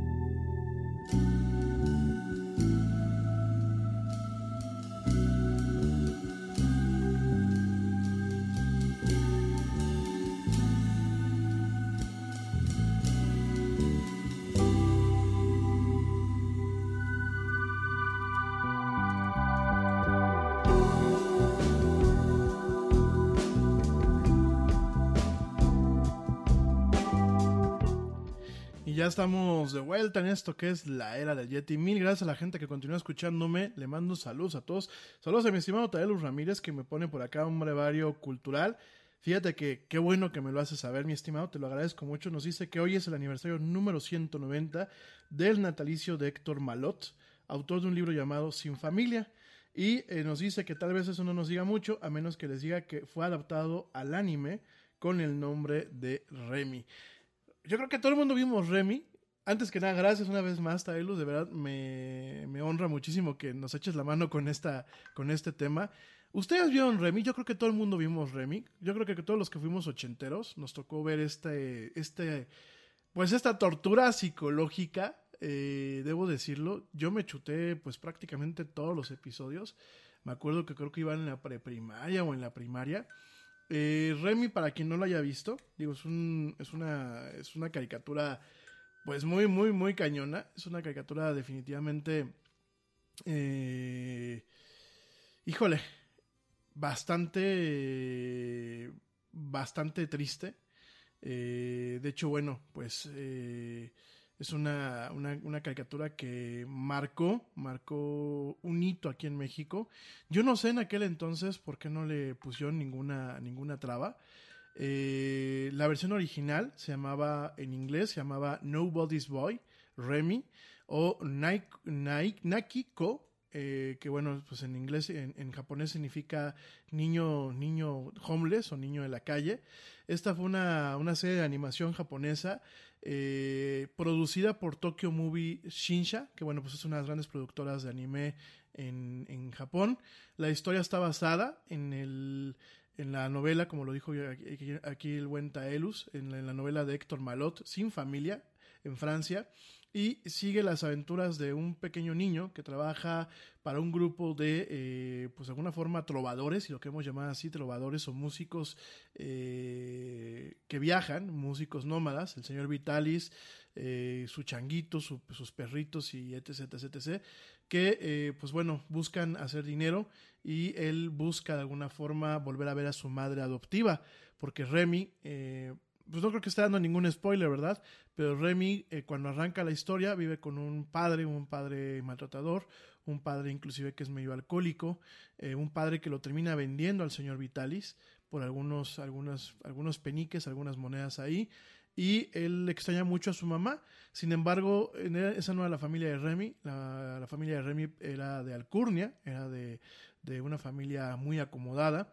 Y pues este anime es muy bien conocido en Hong Kong, en Taiwán, obviamente aquí en América Latina, en Canadá, en Francia, en Holanda, en Italia y en el mundo árabe, ¿no? Es un anime que pues ha sido brutal Yo me acuerdo que en su momento, yo lo digo aquí entre confianza, eh, me tocó chillar en uno de los capítulos, cuando creo que se le muere, bueno, cuando se muere el señor Vitalis, pues es como un impacto, ¿no? Porque de alguna forma, después de ablandarle al corazón al viejo Vitalis eh, y que lo empieza a ver Remy como una especie de padre sustituto y que el señor Vitalis lo empieza a ver como un hijo, pues el señor Vitalis muere eh, al momento, si mal mi, si, mi, si mi memoria no me falla, eh, muere al momento de tratar de protegerlo de una tormenta de nieve que los pesca pues en la calle. Y me acuerdo que muere, creo que, pues haciéndole así que casi casi cucharita a Remy para que eh, no muriera de frío, ¿no? Eh, es una, una, una, serie muy dramática. Recuerdo que, bueno, ya cuando descubre a su familia y conoce a su mamá y a su hermano que es minusválido, eh, que está en silla de ruedas, creo que llega un momento en donde viene una escena muy dolorosa en donde cuando ya sabe que es su mamá, a la mamá la, lo, la matan, no me recuerdo si para pedir un rescate o algo, pero la terminan matando. Y eh, pues al final es como una novela, es un culebrón japonés eh, definitivamente bastante pues bastante triste, ¿no? Bastante eh, amargo en muchos aspectos, ¿no? Entonces, eh, creo que lo vimos, o sea, creo que todo, muchos de nosotros vimos esta serie. Recuerdo por ahí que han sacado inclusive eh, temas de Blu-ray y temas, no de Blu-ray, de DVDs. Por ahí sacaron hace unos años un DVD de, de, esta, de, esta, de este anime, que es un anime eh, sumamente triste, insisto. Y eh, bueno, pues es un anime que definitivamente eh, marcó un antes y un después en la televisión para niños, ¿no? Eh, sí, su, su, su, su, mamá creo que era la señora Barberín o Barberan, como quieran llamarlo. su hermano, su hermano adoptivo era, bueno, su hermano real era Jerome Barberan. Y sí, me acuerdo que tenía un amigo también que era Matías, que creo que al final medio lo ayuda a salir adelante, ¿no? El, el Matías que era como un niño de la calle, ¿no? Al final acaba bien este, este anime. En mi, en mi cabeza me parece que Remy termina siendo un prestigioso abogado, un prestigioso abogado de este en, ese sentido. Pero sí, definitivamente gracias a Elus es un anime que marcó una antes y un después eh, en diferentes temas con lo que es el anime, por lo menos en países como América Latina, donde yo creo que no esperábamos ver un anime con esa intensidad, ¿no? Eh, regreso un poquito eh, al, tema principal. Eh, hay un antes y un después de la Segunda Guerra Mundial. Ya te platiqué el antes el día de ayer. El después, ¿qué es lo que trae, no? Trae la formación de eh, dos estudios de anime que son muy, muy, muy importantes en Japón y a nivel mundial hoy en día. Toy Animation y Mushi Production, que fueron, bueno, fundados y producidos por, eh, bueno, fundados y que produjeron eh, la primera película de anime eh, en color en 1958 que se llamaba Haku Haden o eh, La aventura de la, de la serpiente blanca. Esta, bueno, esta película fue presentada en los Estados Unidos como, en 1961 como El panda y la serpiente mágica y después, bueno, pues de este éxito que tuvo justamente esta película a nivel internacional, que de alguna forma tenía mucho mérito. Ustedes piensan que en 1961 no acababan eh, o acababan realmente de pasar dos décadas a partir de lo que era la Segunda Guerra Mundial y ya estaba los Estados Unidos de alguna forma recibiendo eh, pues ese tipo de, de, contenidos japoneses y teniendo éxito, ¿no?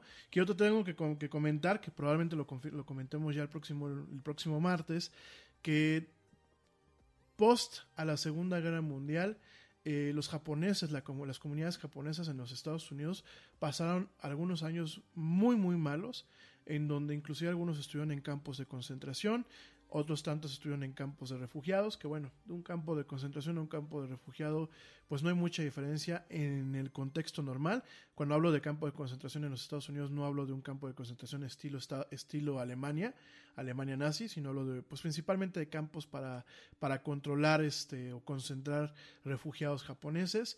Eh, fueron temas muy, fueron momentos muy, muy malos para lo, que eran los japoneses, inclusive aquellos que habían nacido eh, en una segunda generación en los Estados Unidos. Y esta película, de alguna forma, tuvo eh, un parteaguas cultural al momento de que los Estados Unidos, principalmente el pueblo americano, que en ocasiones, como muchos pueblos aquí en las Américas, no se caracteriza por ser, por ser muy, muy, muy cultos o muy educados, eh, le daban una oportunidad al tema de los contenidos que venían del país nipón, ¿no? Entonces, a mí me, me, me, marca mucho esto, de hecho hay varios estudios que hablan con mayor profundidad del el impacto que tuvo eh, el panda y la, y la, serpiente mágica o las aventuras de la serpiente blanca. Digo, ya los platicaremos mejor eh, con un poquito más de precisión pues el próximo martes. Y eh, de alguna forma el estilo de Toei siempre ha sido caracterizado por un énfasis en que cada animador le pone sus propias ideas y su propio toque a la producción, ¿no? Dragon Ball, queridos amigos, Dragon Ball es un ejemplo de una de las franquicias más importantes de Toy Animation hasta la fecha y vemos que pues Toriyama tiene un estilo, Toriyama tiene una forma de, narrar, de hacer una narrativa, además del diseño de los personajes. Y en este caso lo vemos, en el caso de muchas de las películas de Toy Animation en aquel entonces, pues veíamos mucho el estilo de Hayao Miyazaki, que bueno, pues el señor Miyazaki es, eh, me atrevo a pensar que es uno de los padres del anime. Fíjense que yo ayer eh, me arrepentí ya cuando terminé el programa, porque les dije que el señor Osamu Tezuka era, era el padre del anime como tal y el padre del manga.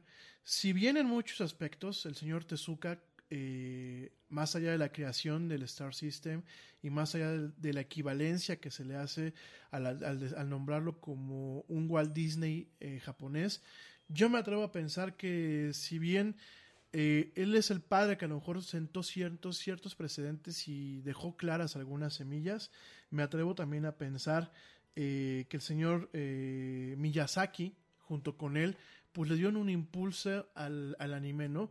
Mientras que el señor eh, Tezuka quizás lo, lo, vemos más enfocado al tema del entretenimiento eh, de una forma eh, sencillo, como a lo mejor es las caricaturas más sencillas de, Disney, Pato Donald, Mickey Mouse, etc. Miyazaki lo, lo, lleva a un nivel de arte, ¿no? Como lo llegamos a ver en las producciones más elevadas de, de de Disney, ¿no? Entonces, en este sentido, creo que eh, el anime como tal ha tenido varios padres. No quiero hacer una, una fe de ratas con lo que yo dije ayer. Eh, muchos historiadores siguen diciendo que el padre fue Tezuka. Sin embargo, yo me, me atrevo a pensar que eh, otro padre, pues ha sido Miyazaki, ¿no? Eh, también tenemos, bueno, a, a, person a personas eh, muy, muy elocuentes como Mamoru Oshii, que vamos a platicar también de él. Y eh, parte de las contribuciones que hizo Toei al estilo del anime moderno fue el desarrollo de lo que se le conoce como el money shot. El money shot, que bueno, en, términos cinematográficos es como que la escena, la escena, la escena la toma más hermosa, ¿no? La toma más elocuente dentro de una secuencia, ¿no? Por ejemplo, eh, un money shot. Eh, te voy a dar un ejemplo para que trates de entenderme. ¿Han visto ustedes Big Fish? Big Fish de, de este señor, este... Ay, el creador de Beetlejuice. Bur Bur Burton, perdón, se me fue el nombre en el momento, de Tim Burton, ¿no? Big Fish, que a mí es una película que me encanta, eh, ya, ya, la discutiré en algún momento con ustedes. Es una película que para mí es como muy, muy personal, a pesar de que no me gusta el cine de Tim Burton. Creo que ese, esa película en particular me, me, gustó mucho. A ver, no me malinterpreten, me gusta mucho el cine de Tim Burton, pero no me gusta el cine de Tim Burton donde sale Johnny Depp. Digo, punto. No, no voy a profundizar mucho, ¿no? Es como que una, un tema ahí, un, algo que me da como que comezón, ¿no? Yo sé que eh, Johnny Depp para Tim Burton es como su musa, es como eh, su chico Almodóvar, es su chico Burton. Eh, a mí en lo personal hay mucho del cine de Tim Burton que me da comezón, sobre todo donde sale Johnny Depp, pero tengo que reconocer que Beetlejuice es una película muy entretenida, tengo que reconocer que Batman, Batman de Tim Burton es Batman, yo me quedo con ese Batman. Y en el caso de Big Fish, me parece que es una, una película muy íntima. Me parece que es una película muy hermosa, muy. Eh, no sé, a lo mejor resuena en mí porque siento que parte de la vida de, de, mi abuelo se ve reflejada curiosamente en esa película, que nada tiene que ver con mi abuelo, pero a lo mejor yo le pongo ciertas similitudes. Y para mí el money shot, para que ustedes entiendan, eh, cuando hablamos del money shot, porque vamos a estar hablando mucho de esto en el anime y de películas y eso, el money shot es la, la, la escena final en donde vemos que se ve el pez grande brincando en el lago, el pez que no se podía cazar, y lo vemos como que en una toma muy idílica, con un twilight, con un crepúsculo muy hermoso. Ese tipo de tomas, desde que uno hace el guion y desde que uno está haciendo el storyboard, un- uno dice, este es el money shot, esta es la toma del dinero, esta es la toma que en ocasiones pues va a atraer a la gente o va a rematar una película, ¿no? Y en el caso del anime, porque pues yo te, estoy explicando todo esto para darte un contexto, pero en el caso del anime, eh, la técnica del, del money shot es una forma en la que se cortan costos y en donde eh, lo que se hace es que se pone mayor énfasis en aquellas tomas importantes en donde se animan con más precisión y más detalle que el resto del trabajo y eh, donde de alguna forma se rompe lo que yo te decía, ¿no? El que se le daba, eh, el animar una, una caricatura a mi gente, a pesar de los métodos modernos de hoy en día, lleva mucho trabajo. El otro día platicábamos fuera, fuera del aire y me decían, oye, es que, ¿y cuándo va a salir la siguiente temporada de Ricky Morty, no? Que aquí creo que en este, en este auditorio tenemos, a muchos nos gusta Ricky Morty, ¿no? Ya también platicaremos de Ricky Morty porque Ricky Morty también tiene influencia del anime japonés. Entonces, este, eh, yo les decía, y lo platicábamos ese día, es que el trabajo de hacer una animación, y sobre todo, por ejemplo, Ricky Morty, que tiene partes muy detalladas, partes que yo digo, como para qué, lleva muchísimo, muchísimo, muchísimo tiempo. No solamente es hacer el guion. Yo me acuerdo que cuando llevé taller de guionismo en, en la carrera, si algo odié fue hacer guiones para comedias. Tuvimos ejercicios y me acuerdo que nos tocó hacer un guion pequeño para una sitcom, para una comedia tipo Seinfeld o tipo, tipo este, Friends. No tienen idea cómo lo odié. ¿Por qué? Porque a lo mejor yo no soy chistoso o no soy chistoso de forma consciente. Este, pero me costaba mucho trabajo porque eh, ten- tenía que hacer los chistes. Y yo me imaginaba que yo decía, pues no, si no se ríe la gente, pues por lo menos le pongo la risa enlatada, ¿no? Del Entonces, no, bueno, no así tan gacha, ¿no? No, no, no risa de, trauma, así, pero algo más, este, más agradable, ¿no? Entonces, este, yo realmente eh, sufrí mucho y la verdad admiro muchísimo a los guionistas que se sientan a hacer las temporadas pasadas de Los Simpsons, porque me queda claro que las temporadas más recientes han sido fatales. Los Simpsons es como, como un caballo que está sufriendo porque ya se rompió una pata, porque no se le puede soldar, que está sufriendo de dolor, que está sufriendo porque no puede hacer nada y no lo quieren eutanizar. Así veo los Simpsons, ¿no? Y ahora que Disney lo compró, pues no le veo para cuándo les ponga la inyección y diga hasta aquí llegamos, ¿no? Entonces, pues, aún así me quito el sombrero con toda esa gente y veo un trabajo en donde es muy pesado. Entonces, es el trabajo del guion. Es el trabajo de storyboard, que el storyboard pues hay que hacer dibujitos previos con las tomas principales y eso. Y después es lo que te platiqué. Hay gente que se sienta, animadores jefes o, ani- o animadores líderes, se sientan a animar diferentes segmentos del- del- del- de la serie, ¿no? O diferentes segmentos de cada capítulo. Pero ellos animan los cuadros clave, como te lo acabo de comentar. Y de ahí se manda a Corea, hay una empresa que se llama Road Draft en Corea del Sur, que se encarga de animar el in-between, todo lo que está entre los cuadros claves. Y ahí los tienes. Y aunque sea por computadora, lleva un trabajo, el Digital and Paint, nos ha simplificado mucho la vida. Aplicaciones como Toon Boom Studio nos han simplificado muchísimo la vida, pero a pesar de eso sigue habiendo un trabajo artesanal, porque si no todo el mundo podríamos animar, ¿verdad? Entonces, imagínense toda esa chamba, pues por eso lleva tanto tiempo. Y retomando el tema, retomando el tema de esta técnica del money shot, justamente es lo que se hacía. Y justamente es lo que sigue pasando en muchas producciones de, de Toy.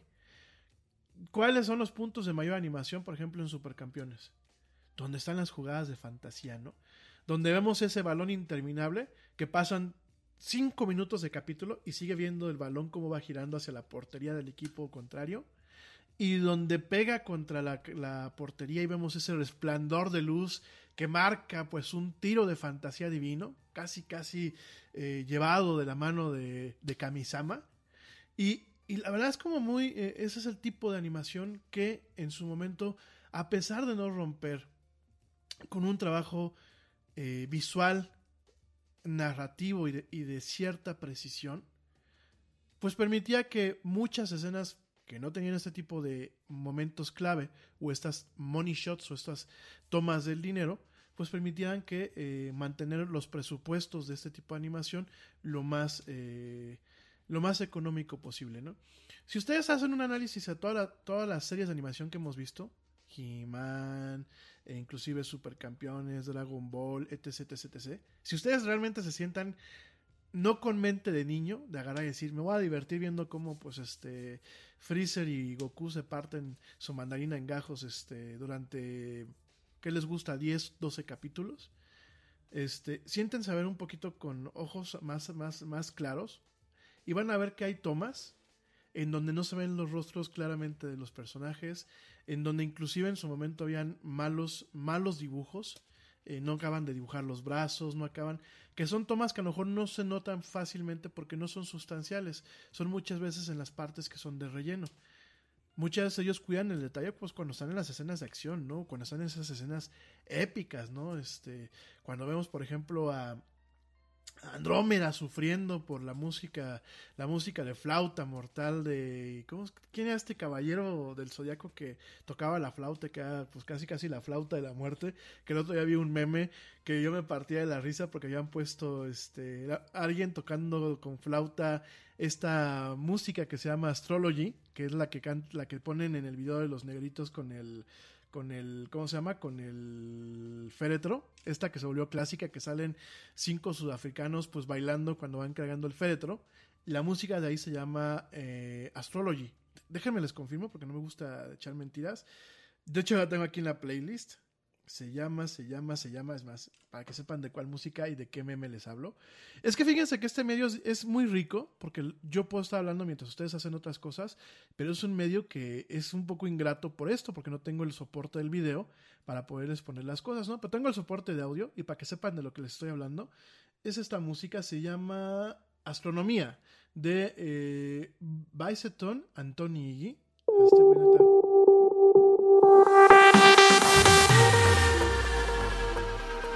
¿Se acuerdan de esta musiquita, no? Entonces, este, yo lo veía este meme en donde le estaban tocando en flauta y veíamos esta escena de, de Andrómeda con, no me acuerdo qué caballero es, de estos caballeros dorados, pero se pone a tocar su flauta y alguien la toca mal, al estilo estudiante de secundaria, que para la gente que me escucha de fuera del país, pues aquí en México tenemos como muy arraigado el que en la primaria, no en la secundaria, perdón, en la secundaria tienes que ir a comprar tu flauta, usualmente es tu flauta Yamaha, que viene en su estuche de, de plástico, en su bolsita de plástico, y tenemos la clase de música en donde mal tocamos la flauta, ¿no? Digo, a mí me trae recuerdos así como, como tipo trauma de Vietnam, en donde casi casi se me ponen las lágrimas, y que me decía mi profesora de música, es que no tienes talento, Loaiza. Salte del salón porque estás desentonando. Ahí el Yeti chiquito perdido en, el- en los confines del, hasta atrás del salón. Yo no sé la maestra de música cómo tenía oído biónico y sabía cuando yo estaba desentonando. Pero bueno, a lo que iba es este meme donde salen tocando la flauta muy desentonadamente esta canción de astronomía. Y eh, esas escenas se cuidaban muchísimo, obviamente para mostrar el detalle, para mostrar este money shot, mientras que escenas pues un poquito más convencionales eh, se descuidaban, ¿no? Ya me tengo que ir a un corte. ¿A poco ya llevamos hora y media de programa? Ah, hijo, sí, cierto. Denme chance, dos minutitos más y ahorita llamando a corte, ¿sale? Entonces teníamos esta, este, esta, esta, esta método, esta técnica que ayudó a que se recortara los costos de la animación sustancialmente, a pesar de que hay animes como Akira, como muchas de las películas del señor Miyazaki que no tienen este, esta técnica como tal. Y eh, realmente, pues esto permitió eh, que en su momento gentes como el animador de Toy, que se llamaba Yasuo Otsuka, empezara a experimentar con este estilo y lo desarrollara mucho más para llevarlo desde el cine, porque esto, este estilo del money shot empezó en el cine, para llevarlo en la televisión. Y en, los, y en 1980, en la década de los 80, eh, Toei, con este soporte, con estas técnicas, con este conocimiento del manejo de las infraestructuras y con todo el, el poder de una empresa japonesa que realmente se estaba volviendo en una empresa dominante en el término de producción de anime, no solamente para caricaturas, eh, no solamente, perdón, no solamente para programas animados o series, sino también para películas y también para comerciales, porque hay que recordar que la animación en la época de los 80 se utilizó muchísimo como una forma de comercial. Yo me acuerdo, eh, bueno, Japón, si tú te buscas en YouTube comerciales de los 80s, vas a encontrar mucha, eh, mucha animación para anunciar productos. Muchísima. Todavía hasta la fecha. pero en aquel entonces era mucho más marcado, ¿no? Aquí en México tuvimos yo creo que una muy buena época, pienso yo que fue la época de oro en cuanto a la publicidad, veamos a agencias de publicidad que realmente eh, se dejaban las neuronas en sus campañas, veamos este trabajo artesanal, me acuerdo de grandes personajes como el Águila de Serfín, eh, un banco que ya no existe aquí en México, que salía hablando con una voz así toda de locutor diciendo, ven, te acompaño para que te muestre los principales eh, productos en donde tú puedes ahorrar o donde tú puedes guardar tu dinero. Siempre salía alguien, don preocupado, doña... Doña Suspenso, Doña Grito, siempre había un personaje preocupado por su economía, que bueno, en los ochentas pues era aquí en México muy plausible estar constantemente preocupados por la economía, como justamente ahorita lo estamos, porque bueno, hemos regresado al pasado, creo que el doctor Brown no nos avisó que en el, el, el 2 de julio íbamos a subirnos al DeLorean e íbamos a regresar pues prácticamente 20 años, este, casi 30 años este, al pasado, pero bueno, ese es tema para otro programa, ¿verdad? Ya me estoy poniendo aquí político. Y este. Y, genuinamente eh, teníamos el tema de la animación, pero como comercial. Yo me acuerdo mucho este de, de Serfín, me acuerdo mucho del, del, osito bimbo animado, me acuerdo mucho de la señora de Easy Off que salía limpiando sus, sus, este, sus estufas.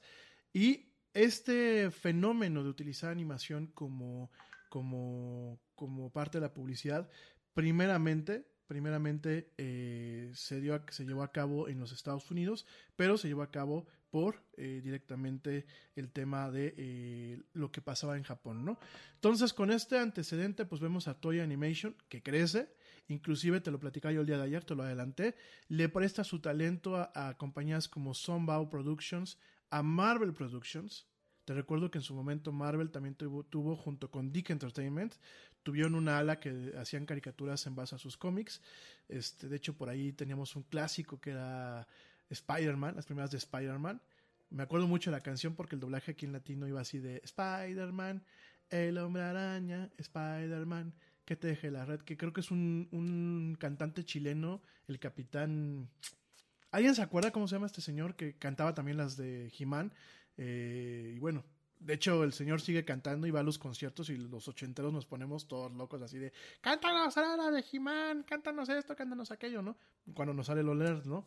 Entonces, este, eh, fíjense nada más, Toy Animation le prestó su talento, Summon Productions, Marvel Productions, Dick Entertainment, a Murakami Wolf Svensson, que bueno, Murakami Wolf Svensson en su momento hicieron caricaturas como Los Guardianes de la Tierra, que era eh, a su vez era un compendio de todos los eh, dibujos que salían en, las tiras de los domingos. Mandrake el mago este Lotario el temerario el fantasma de la selva eh, Flash Gordon que bueno aquí se llamaba este Roldán Roldán, Roldán el increíble o el fantástico este, Murakami Wallace Benson hizo ese tipo de series. Ruby Spears, que Ruby Spears, cuando hablamos de Ruby Spears, en ocasiones decimos que es un sinónimo de Hanna Barbera. No. Ruby Spears en su momento tenía su propia división. De hecho, Ruby Spears en su momento también funcionaba mucho como, como una, una especie de productora de publicidad. Eh, me acuerdo mucho que Ruby Spears junto con Hanna Barbera hicieron una, una caricatura que se llamaba eh, Goldie, Goldie Gold, que era como la versión de Ricky Ricón, pero era la versión femenina. Y veíamos a una muchacha, que yo creo que era Goldie Hawn, eh, hecha pues una, una magnate, eh, con su amigo Rick, el reportero, que bueno, pues era como el mantenido de la, de la, de la, de la Goldie, Goldie, Goldie Gold. ¿No se acuerdan ustedes de esas caricaturas? Ay, no me digan que, que ya soy tan viejo. ¿Cómo no las pasaban en el 5? Era Goldie Gold y Jack Acción. Y era Jack Action, que era, como el, clásico hombre de acción. Pero era versión reportera y versión jodida, ¿no? Entonces era como que el, el mantenido de. Sí, era. Pues yo creo que yo creo que este, la Goldie Gold era como que la Sugar Mommy de, del Jack Action, ¿no? Digo, el güey viajaba eh, de lujo en los aviones y todo, ¿no? Y me acuerdo un capítulo, fíjense, todo eso se lo estoy diciendo de memoria, ¿eh? Van a decir, ay, mugre Yeti, pasabas viendo mucho tiempo la tele. No, no, no. Lo normal, yo creo, para un niño de mi edad en aquella época. No me vean así, ¿eh? Ya me voy a un corte. Este. Eh, hay un episodio en donde dice: me acuerdo que no sé qué estaban haciendo, iban a ir a Nueva York y le dice Jack Action a Goldie Gold, oye, pero en Nueva York no tienes, ni- no tienes ninguna mansión, ninguna, ningún edificio. No, pero vamos a ir a visitar a mi amigo Donald Trump. Y veo que llegan, y me acuerdo que llegan aterrizando con su jet en el edificio de Donald Trump y sale una versión, digo, sí querían el señor Ruby Spears, los señores Ruby Spears querían a, a- a Donald Trump en aquel entonces mucho, porque sale una versión así de un Donald Trump así todo galán, flaco, así juvenil, buena onda, no manoseó a la Goldie Gold, no la acosó, no se puso irrespetuoso, y dices tú, efectivamente una caricatura, ¿no? Entonces, este, imagínense nada más, y parte de ese talento, si uno se va a ver los créditos, que uno los puede buscar directamente en YouTube ahorita, se van a ver que había un chorro, un chorro de talento japonés, que después de haberse curtido con eh, el trabajo que se hizo en Japón, con producciones propias, ahora le prestaba el talento a las compañías americanas. Fíjense el impacto. Fíjense la trascendencia. Pero bueno, me voy rapidísimamente un corte. Ya es el último corte del segmento. Ya sé que van a ser las dos. Para nosotros nos quedan 20 minutos más de programa porque empezamos tarde. Entonces, dice por aquí la güerita, son de tu generación, de la mía no. Sáquese. Este, ahora me va a decir Edgar que tampoco se acuerda de, ese tipo de, de caricaturas. Cuando el primo Edgar es mayor que nosotros, bueno. Voy rápidamente un corte. Te recuerdo en nuestras redes sociales. En Facebook me encuentras como eh, la era del Yeti. En Twitter me encuentras como arroba la era del Yeti. Y en Instagram, perdón, en Twitter me encuentras como arroba la era este, el Yeti oficial. Y en Instagram me encuentras como arroba la era del Yeti. No me tardo nada, ya volvemos en esto que es la mañanera del, del recuerdo que diga la mañanera del Yeti. Ya vuelvo.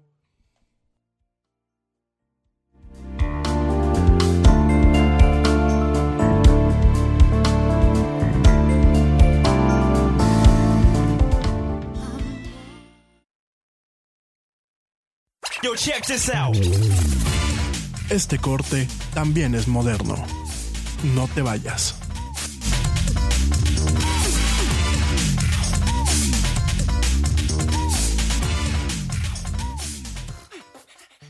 What do you want a da da da? What do you want a da da da? I've not a da what da da da.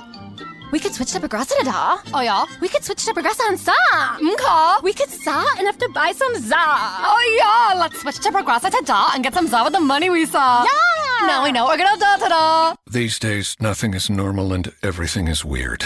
But you could still save big when you switch to Progressive. It might just be the most normal thing you da to da. Quote to da at Progressa.com. Progressive Casualty Insurance Company and affiliates. Have new money goals? Turn to the experts at NerdWallet. Want to support your daughter's soccer career?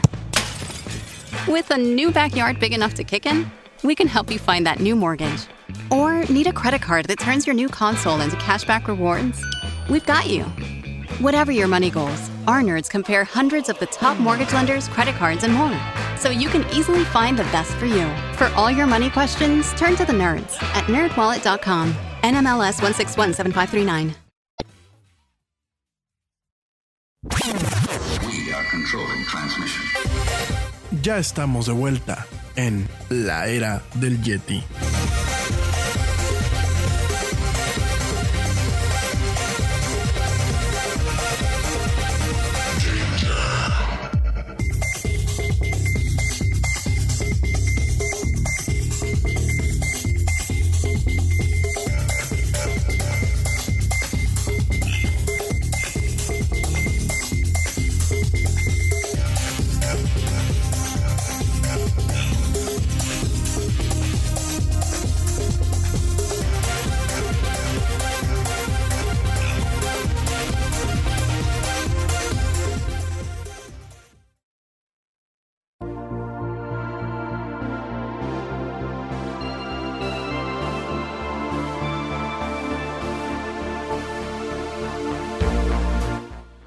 Ya estamos en la recta final de este episodio de la era del Yeti. Este, gracias a toda la gente que me sigue escuchando, gracias por su paciencia. Me dice por acá el papá del Yeti, uno de los productores, me dice este, ya, ya, ya, para, le llevas dos horas de programa. No, llevamos una hora cuarenta y siete, ya paramos ahorita que lleguemos a las dos horas, dos horas y cinco minutos, ¿vale? Estamos bien picados con este tema. Yo les prometo que el próximo martes no voy a abrir con ningún paréntesis como el con el que abrí el día de hoy. Nos echamos media hora.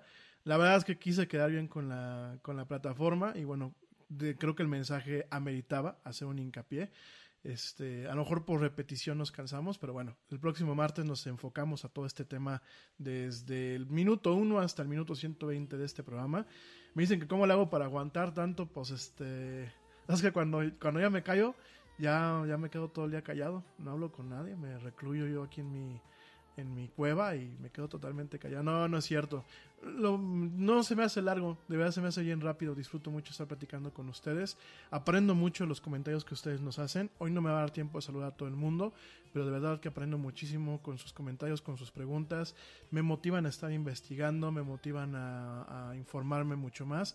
Entonces, bueno, la verdad es que es una delicia estar con ustedes, es un privilegio, es un honor y les estoy completamente agradecido. Mientras esta situación dure, yo voy a estar con ustedes en la mañana. No les prometo que empiece a ser lunes y viernes, porque ya muchos me dicen, pues aviéntatelo toda la semana, porque luego los lunes y los viernes estamos muy solitos. No me comprometo porque creo que son días en los que yo no, no aprovecho para descansar, aprovecho para hacer un poquito de logística, pero bueno, déjenme lo voy pensando de acuerdo a, a la necesidad de la demanda que hay.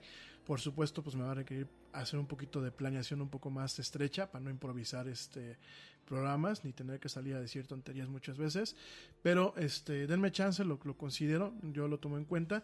Y cuando esto pase, que cuando va a ser, pues quién sabe, pero cuando esto pase, vamos a regresar a nuestro horario convencional. A pesar de que estamos viendo mucho movimiento en las mañanas, será cuestión también de organizarnos y de seguir pues muestreando. Pero si no se puede, bueno, regresamos a nuestro horario convencional que es eh, por las noches, ¿no? De 7 a 9 hora de México. Oigan, eh, regresando un poquito al tema, gracias de verdad, tengo aquí un chorro de comentarios por WhatsApp, por Messenger, este, gracias de verdad. Eh, me dicen que por Twitter no, no pelo. Sí, fíjense que como casi, creo que nadie me sigue en Twitter, la verdad, o me sigue muy poquita gente. Y sí me mandan mensajes, este, a veces DMs o me mandan directo, pero como luego no hay mucha actividad, luego no lo pelo, ¿no? Entonces, pues, realmente enfóquense un poquito más en Instagram, que estoy al pendiente siempre, y en, y en Facebook. En Twitter apagué las notificaciones, porque eso de que Twitter te esté notificando hasta porque alguien puso la, este, porque la marana, este, puso puerquitos, este, hace dos días y apenas te estás enterando, entonces, miren, por eso mismo lo quito, ¿no? Oigan, entonces te platicaba que, bueno, este, tuvieron mucho impacto, tuvieron muchísimo impacto eh, el trabajo japonés. Eh, de hecho, bueno, pues eh, llevó a la creación de estudios como TMS Entertainment Co., que bueno, es un estudio que pues originalmente era Tokyo Movie Shinsha, después directamente se volvió TMS, que todavía existe. Es uno de los eh, estudios de anime más famosos y viejos en Japón. Ha producido grandes franquicias, como lo es Lupin, eh, Lupin III, que yo les he platicado de Lupin aquí creo que infinidad de veces. Lupin es esta versión japonesa de eh, pues el cuento del ladrón caballero eh, de Maurice Leblanc. Eh, no sé si ustedes se acuerdan de. Lo hemos platicado. Maurice Leblanc hizo un personaje que se llamaba Arsène Lupin o Arsenio Lupin. Y lo que hizo Monkey Punch, que en paz descanse, falleció ya hace algunos meses. eh, lo que hizo Monkey Punch eh, fue crear una serie en donde ponía a Lupin pero no lo ponía a Arsène Lupin por cuestiones de, de copyright y eso, sino ponía directamente a su nieto, ¿no? A lo que sería Lupin III, que bueno, es una de las series de manga y anime más viejas, mucho más viejas de, de, de la cultura japonesa. Eh, es, fíjense, inició en 1967, el 10 de agosto, y de ahí bueno, es, hemos tenido películas, de hecho la última película salió y es animación totalmente hecha por computadora, tipo 3D. Hemos tenido series, las últimas dos temporadas me gustaron muchísimo y de hecho Lupin, Lupin III en Japón, pues es un icono cultural. Todo el mundo conoce a Lupin, conoce su, música, conoce los discos. Eh, han hecho infinidad de, películas, de live action, de series. Aquí en México yo conocí a, Lupin. ¿Por qué? Porque hace muchos ayeres, y ya no voy a decir años para que después la, la no me ande balconeando, este, hace muchos ayeres, cuando había un canal que se llamaba Animax, del cual voy a platicarte el martes, porque con todo el respeto a mis hermanos argentinos, hicieron un pésimo trabajo administrando Animax en aquel entonces. Eh, y había un canal que se llamaba Locomotion, que en su momento se volvió Animax. Locomotion, que era de grupo Cisneros, un canal que hasta la fecha a muchos nerds nos dejó con, un, con una marca en el corazón. Y bueno, aquellas personas que tienen Roku, hay un canal que se llama Locomotion, que pasa la programación eh, de hace más de 20 años, de este canal tan emblemático. Y en, en este canal pasaban una serie que se llamaba Cliffhanger, que Cliffhanger pues era la versión norteamericana, la versión retocada norte, norteamericana con este personaje de Arsène Lupin, ¿no? Aquí en México se llamaba Aramis Lupin y bueno, en vez de que eh, tuviéramos por ahí al, al inspector este eh, el inspector eh, ¿cómo se llama? el inspector en Japón de, este de este de este cuate el inspector Sani, Sanigata aquí era el inspector Zaragoza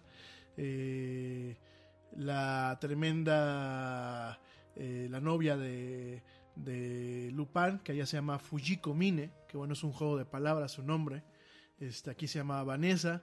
Entonces, bueno, aquí conocí la serie, sin embargo, conforme me fui adentrando y investigando un poco más, pues me, me, me, me enteré que había mucho más de la versión, digámoslo así, eh, family friendly que pasaban aquí en México, ¿no? Entonces, este, fíjense nada más, TMS creó esta serie. Eh, después, más adelante, Miyazaki, Hayao Miyazaki, era una versión especial, una película especial de Lupin III que se llama El Castillo de Cagliostro que lo encuentran ustedes en Netflix. Está en Netflix esta película, El Castillo de Cagliostro, muy bueno.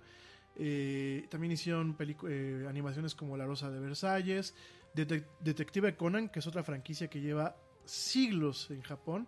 De hecho, me acuerdo que yo la descubrí viviendo en España, Detective Conan. Es de un muchacho que era detective y trabajaba para la policía, pero en un caso le suministran una droga que lo regresa a un niño y, y se volvió niño para toda la vida. Entonces sale eh, Conan como un squinkle resolviendo casos. E igual que Lupin, eh, que igual que igual que Dragon Ball y ese tipo de series, Detective Conan es un icono en Japón y es una de las series más longevas, ¿no? Eh, The Grey Man, Anapaman, Monster Rancher, Hamtaro, Hamtaro que son unos hamsters que hablan y que son así todos coquetos, Bakugan, eh, también hizo la serie de Sonic, eh, produjo películas como Akira y El Pequeño Nemo, Aventuras en el Mundo de los Sueños. Ustedes llegaron a ver El Pequeño Nemo, es una caricatura, a mí me encanta, ¿eh? Sacaron un juego, posteriormente no voy a platicar de él, pero en su momento, este, que era un juego dificilísimo para Nintendo, que se llamaba Little Nemo. Pero esta del pequeño Nemo, Aventuras en el, en el Valle de los Sueños, o en el Aventuras en los Sueños, es una joya de la animación, ¿eh? Evoca mucho de lo que son los rasgos de narrativa y de estilo que nosotros vimos en Fantasía de Walt Disney, pero los, los, los presentan en algo un poco más movido, porque Fantasía, pues Fantasía como tal es una obra de arte. O sea, Fantasía lo que mezclaba era la música clásica, mucho del Cascanueces y el Lago de los Cisnes, con eh, algunos personajes de Disney, con alguna animación de Disney. Vemos a Mickey Mouse pues haciendo fechorías con su traje de mago. Y eh, eh, Little Nemo, eh, Aventuras en el Valle de los Sueños, o el Pequeño Nemo, tiene mucho el toque de fantasía, con animación muy fluida, pero con una narrativa que yo creo que nos lleva realmente a dar un vistazo en la perspectiva onírica o en las vidas oníricas de los, de los niños, ¿no? Entonces es una serie que es una película que yo les recomiendo, no la he encontrado en ninguna parte, creo que va a haber que piratearla, ya sé que yo no debo de eh, invitar a la piratería aquí en, en, la del Yeti, pero no la encuentro en ninguna parte. Eh, quisiera volver a verla, yo se la recomiendo, la vi de pequeño y me encantó muchísimo la película y es una joya, es una joya de esta animación. Y TMS, además de trabajar este con, con, con ¿cómo se llama? Con estas películas y con estas series de, de pues, gran trascendencia en Japón, también trabajó haciendo animación eh, occidental. Fíjense, TMS hizo la animación de la caricatura, la primera caricatura de Inspector Gadget, la que cantaba en la esa este, la hizo TMS, aunque la producción era norteamericana. Eh, los cazafantasmas, The Real Ghostbusters, los cazafantasmas reales, no los cazafantasmas chafas. Y, y fíjense, nada más voy a hacer un paréntesis ya bien rápido. Van a decir, ay, mendigo, ya te andas con tus paréntesis. Súper rápido. La franquicia de los cazafantasmas, originalmente, y escúchenme bien, surge en Reino Unido. Ya otro día platico de esta franquicia, porque no me va a dar tiempo el día de hoy. Pero originalmente surge en Reino Unido, con algo que se llamaba The Ghostbusters este, separado. De hecho, en su momento, Filmation, que es la, productora que produjo eh, He-Man en, en, Estados Unidos, se trae los derechos y hace las caricaturas, que eran malísimas. Era, salía un güey ahí medio güero, salía un gordillo y salió un chango y esos eran los cazafantasmas, ¿no? Yo me acuerdo, eran malas, malas, malas. Sin embargo, yo no sé en qué momento eh, Harold Ramis, que aparte eh, Harold Ramis de, junto con este Dan Aykroyd, que respectivamente de, de haber sido los guionistas y los productores de la franquicia americana Los Cazafantasmas, eh, actuaron en estas películas. Él, era Harold Ramis, que en paz descansa, el doctor Egon Spengler, y Dan Aykroyd era este, gordito, ¿cómo se llamaba? El doctor, este... Ah, luego les digo, para no entrar en detalles, porque si no me va a tardar mucho. Pero ellos, ellos hicieron el guion y la historia de Cazafantasmas. Harold Ramis era un cuate talentosísimo, ¿no? Y se fusilan la idea eh, británica, se la fusilan, la colocan en, en el top of mind o en la mente de la gente a partir de que es una película de Hollywood. Y después tienen el descaro de sacar esta versión animada que a mí me encantaba porque salía pegajoso y salía este salía como que pues los cazafantasmas así padre, era un anime an- americano, pero no dejaba de tener el, el estilo de anime japonés. De hecho se nota la mano de TMS y se ponen, se hacen nombrar como The Real Ghostbusters, o sea, los cazafantasmas reales, cuando realmente habían tenido el descaro de robarse la franquicia del Reino Unido, que de hecho también tuvo una película que me parece que era malísima le dieron un, así que un coco wash, le hicieron una, una, un, este, wash and wear que diga, le hicieron una manita de gato y la convirtieron en una franquicia tan exitosa, pero era un fusil, era un fusil de la idea. Y tuvieron el descaro de decirle, ah, esta porquería que sacó Filmation, de la, de la versión británica que era la original, pues no, no es la real, nosotros somos los reales, ¿no? Entonces fíjense, TMS estuvo involucrada ahí. Rainbow, Rainbow Bright, que yo no sé, a esa sí no me tocó verla, pero sé que era una caricatura para niñas en donde salía una muñequita que tenía un caballo que era ahí todo con arcoíris y todo. Eh, una serie que, digo, quiero decirles todo esto para que tengan, vean el impacto que el- la animación japonesa ha tenido. Y que cuando ustedes me digan, este, es que a mí no me gusta la animación japonesa, pues cómo no te va a gustar si la viste, ¿no? O sea, viste parte de la mano del toque japonés en mucha animación contemporánea, ¿no? Pato Aventuras de Disney, la versión original, no la versión contemporánea, que les he platicado en este programa que vale muchísimo la pena verla. Este, pero la versión original, que también es una joya, a mí me encantaban las Pato Aventuras normales. Este, Pato Aventuras originales tuvieron, eh, la producción fue eh, hecha por TMS junto con Disney. De hecho, este, eh, pues sí, se alcanza a notar mucho de la, de la mano de los japoneses en la fluidez y en las técnicas del money shot. Realmente de Disney en aquella época, creo que también Winnie the Pooh, los Gummy Bears tuvieron colaboraciones con TMS y se nota porque realmente la animación estaba muy bien trabajada, ¿no? Entonces, este... eh, pues sí, eh, DuckTales de Disney en aquel entonces fue eh, una coproducción con TMS, las dichosas patoaventuras que, pues ya también hablaremos, digo, el próximo martes nos va a tocar hablar también de esos temas. La animación de Disney eh, es auténtica en muchas cosas, pero en otras cosas, pues como, como te lo platicaba ahorita, son, son, pues son copias, ¿no? A pesar de todo, bueno, pues creo que los niños crecimos con las patoaventuras y el niño y la persona que me diga que no es cierto, pues así que... Ya, ya, ya para acá las patoaventuras. Pero la, la versión nueva, ¿eh? Yo creo que todo el mundo, pues, veíamos los sábados o los domingos en aquí estas caricaturas. Digo, a mí me encantaban. Vamos a dejar de fondo mientras acabamos el programa. ¿Cuánto me queda del programa, eh? Porque ahorita sí me van a subir a, a colgar aquí este... Nos queda... Ah, ya llevamos dos, horas de programa. Bueno, eh, déjame terminar. Entonces, bueno, para que te enteres, inclusive eh, las caricaturas de Tiny Toon, de Tiny Toon Adventures, Batman, la serie animada, Animaniacs y Spider-Man, la serie animada, todas estas tuvieron colaboraciones importantes por parte de eh, TMS, ¿no? Nada más para que te des cuenta, nada más para que te des color como eh, la animación japonesa, pues tocó, tocó partes de la animación eh, americana, ¿no? Sobre todo aquella animación que pues buscaba de alguna forma el tener cierto estilo o tener ciertas reminiscencias a la, animación japonesa, ¿no? Eh, eso fue durante la época de eh, post Segunda Guerra Mundial. Realmente esto que te estoy platicando, este, el surgimiento de esas empresas surge de 1964 a 1959. Eh, en su momento, porque esa es la parte que se me olvidó comentarte, en su momento el papá o, el otro papá del anime, Osamu Tezuka, estableció Mushi Production cuando el contrato de Tezuka con Toei Animation, te recuerdo que Hayao Miyazaki y Osamu Tezuka son alumnos de Toei Animation. O sea, el papá de todos, si lo quieren ver a nivel de empresas, es Toei Animation. Y de ahí surgieron Studio Ghibli, que es de Hayao Miyazaki, y salió eh, Mushi Production, que es de, eh, bueno, era de, ¿cómo se llama? De Osamu Tezuka. Eh, me voy a aventar cinco minutos más de programa. No me vean feo, ya sé que todo el mundo tenemos hambre. Y luego la güera me anda antojando por el WhatsApp haciendo unas delicias. No porque sea mi pareja, pero la verdad es que la güerita es súper talentosa en un chorro de cosas. Y la cocina también se le da.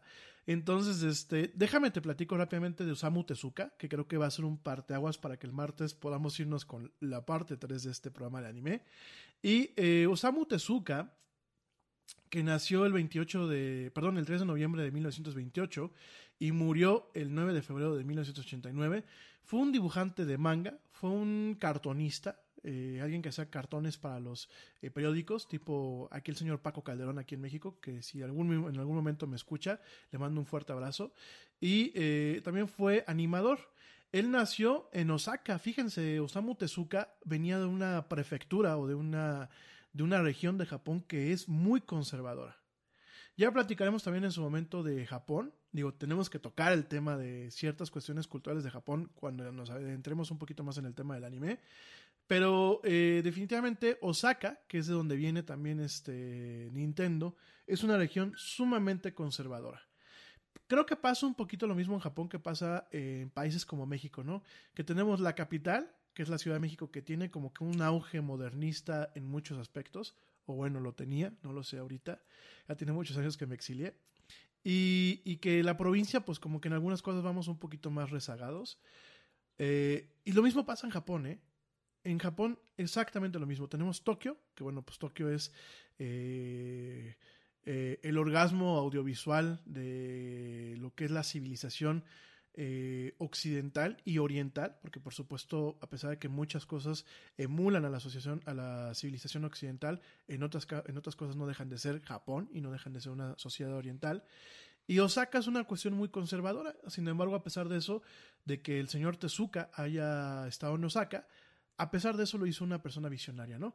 Y él fue, eh, de acuerdo a muchos críticos, a muchos expertos, él dicen que él fue el padre del manga, el abuelo del manga, el dios del manga, lo han dicho que es el padre del anime también, y yo considero que es uno de los padres del anime o uno de los abuelos del anime, ¿no?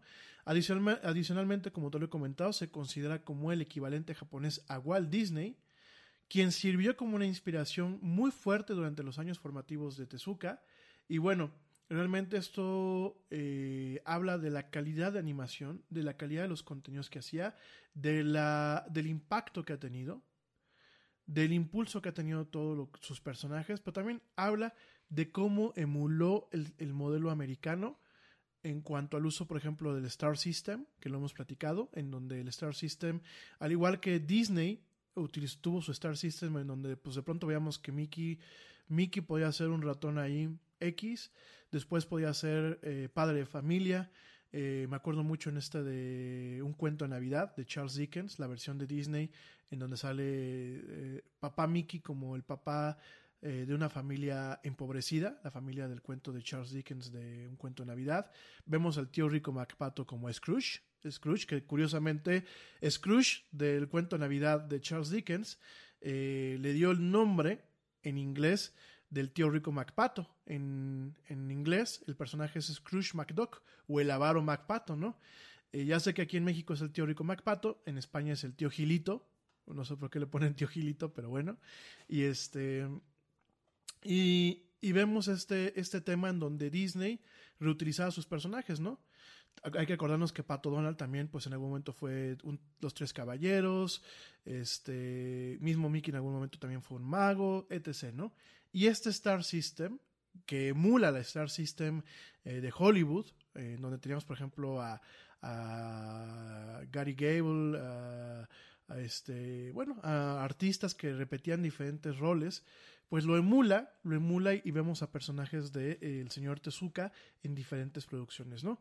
Tezuka eh, inició lo que se le conoce como la revolución del manga en Japón con su eh, nueva, nueva isla del tesoro o New Treasure Island, eh, que bueno, pues es este, esta fue public- pub- publicada en 1947, está basada en el libro de eh, La isla del tesoro de Robert Louis Stevenson, que bueno, también es un, es un mito de la, eh, de la es una cuestión épica de la literatura eh, este, clásica y contemporánea, porque todavía hoy en día en muchas escuelas se les sugiere a la gente que lean La isla del tesoro junto con grandes eh, eh, libros como El conde de Montecristo, qué sé yo. Entonces, este, él hace lo que es esta nueva isla del tesoro, que fue publicada en, en 1947, y de ahí crea mangas para niños, como lo fue Astro Boy, que es este el niño robot. Te platicaba yo ayer que, bueno, pues Astro Boy también es un icono nacional allá en Japón. Eh, la princesa guerrera, Princess Knight, y Kimba, el león blanco. Eh, posteriormente hizo algunas series como Black Jack, que es la de un cirujano, porque bueno, pues este Osamu Tezuka había estudiado medicina y de alguna forma pues Black Jack eh, de alguna forma pinta lo que era lo que él quería. Eh, Black Jack es como un Doctor House, pero versión japonesa y con un pasado más tormentoso que el Doctor House. Es un cirujano prodigioso. Eh, ahora sí que ahora sí que si mezclas al, al Dr. House, a Dewey Hauser, le pones este un toque de sushi y un toque de salsa de soya que te, que te da, te da Blackjack, ¿no? Eh, series como Phoenix y como Buda, que además de que han sido caricaturas, bueno, han sido anime muy, muy exitoso, han ganado muchos premios, ¿no? Eh, desafortunadamente, bueno, pues Osamu Tezuka murió de cáncer en 1989. Su muerte tuvo un impacto trascendental en el público japonés y en otros cartonistas. Hay un museo que se construyó en honor de eh, Osamu Tezuka en la región de Takarazuka. Takarazuka es un museo exclusivamente de él. Y muchas obras animadas siguen haciéndole honor o referencia o inclusive tomando a sus personajes hasta el día de hoy, ¿no? Osamu Tezuka, te comento rápidamente, pues fue el más grande de tres niños en Osaka. Eh, la familia de, Osamu era pues próspera, eh, bien acomodada y bien educada. Su papá, Yutaka Tezuda, trabajaba como administrador en una empresa de metales que se llamaba Sumitomo Metals. Su abuelo Taro había sido un abogado y su gran tatarabuelo eh, Ryoyan eh, y Ryosen eh, habían sido médicos, ¿no? Su madre tenía una, una, historia de larga carrera militar eh, y de su familia habían sido militares. Y después él comenta que él le dio crédito a su mamá por haberle inspirado confianza y creatividad a lo largo de todas sus historias, ¿no? Ella frecuentemente lo llevaba al teatro, al gran teatro de Takarazuka, eh, bueno, pues para ver este, algunas obras eh, de tipo teatro kabuki, teatro de, de geishas o teatro de mujeres. Habían algunos musicales románticos que, bueno, pues se tenían un enfoque a la audiencia femenina, sin embargo, causaron un gran impacto e influencia en los trabajos de Tezuka, incluyendo en los diseños de su personaje, ¿no? Asimismo, cuando él era niño, eh, su papá le enseñó películas de Disney y se volvió un fan de Disney. En ocasiones veía las mismas películas varias veces en un mismo, en una misma, así que en una misma tirada. Eh, no me acuerdo a quién me suena, que se sentaba a ver los fines de semana la misma caricatura varias veces. Y eh, se sabe que a él eh, llegó a, a ver más de 80 veces Bambi prácticamente en poco tiempo, ¿no? Eh, cuando él empezó su segundo año de escuela elemental, eh, Tezuka hacía cómics y hacía mangas animados por Disney y eh, dibujaba tanto que su mamá le tenía que borrar eh, las hojas de su cuaderno para eh, poderlo ayudar a que mantuviese pues su formalismo académico, ¿no? Realmente eh, bueno, cuando ya lleva, lleva más adelanto, encontró un día un, un escarabajo, un escarabajo de esos que son así gordos y bonitos, que tienen diferentes colores. En Japón se, le les conoce como Osamushi y en su momento él eh, se puso el seudónimo Osamushi como para poder dibujar y para poder, pues de alguna forma, desarrollar eh, eh, su carrera como, como dibujante de cómics. Sin embargo, en 1944, en plena cúspide de la Segunda Guerra Mundial, Tezuka fue enviado a trabajar para una fábrica para soportar el esfuerzo de guerra y la economía de guerra en Japón en el segundo, durante la Segunda Guerra Mundial, mientras él siguió dibujando manga y en 1945 Tezuka fue aceptado en la Universidad de Osaka para eh, comenzar a estudiar lo que es medicina, ¿no? Ya traigo el tiempo encima, mi gente, ya me voy. Ya sé que es jueves, ya sé que tenemos este, mucha, mucha hambre y que ya muchos de ustedes ya están cansados. Ya nos aventamos aquí una, dos horas de este programa. Ya me voy. Eh, la siguiente semana voy a hablar de Hayao Miyazaki y te voy a dar recomendaciones de anime. También voy a hablar de Katsushiro Tomo. Eh, el próximo martes, otra vez va a ser el anime y de animación. Vamos a estar platicando de estos temas. Yo creo que también para relajarnos. Te prometo que el martes que viene no van a haber paréntesis al principio del programa. Nos vamos a aventar de lleno. Vamos a sacarle cada minuto a este programa eh, de estos temas. Y eh, mientras, pues eh, te, te, invito a que me, a través de mis redes sociales me platiques qué animes has visto, cuáles te han gustado, cuáles te han marcado, qué te gusta, qué no te gusta. Inclusive, bueno, pues a la gente que le gusta el hentai, pues se vale este, platíquenos sus experiencias y eh, sobre todo para esto, pues para poder hacer un diálogo la próxima semana y que no solamente yo esté hablando aquí, bla, bla, bla, bla, bla. Esperemos que la próxima semana la abuelita nos acompañe para mediar un poquito aquí el tema. Y bueno, mi gente, les agradezco muchísimo su, su espacio, su tiempo, el que me represen sus orejas, sus colaboraciones, todos sus comentarios. Les agradezco muchísimo me hayan acompañado en esta emisión. Yo los espero el próximo martes en punto de, bueno, espero yo que en punto. Hoy entramos un poquito tarde por estar viendo cosas de trabajo, pero les, yo les, les espero, me comprometo a tratar de intentar entrar el martes que viene en tiempo y en forma a partir de las 12 pm hora central de México y 7 pm hora peninsular de España. Gracias por acompañarme, tengan un excelente jueves, pásenla bien, pórtense mal, cuídense bien, nieguenlo todo, quédense en casa y bueno, pues como dice el tío Yeti, vámonos. ¿Por qué? Pues porque ya nos vieron. Nos escuchamos el próximo, el próximo martes.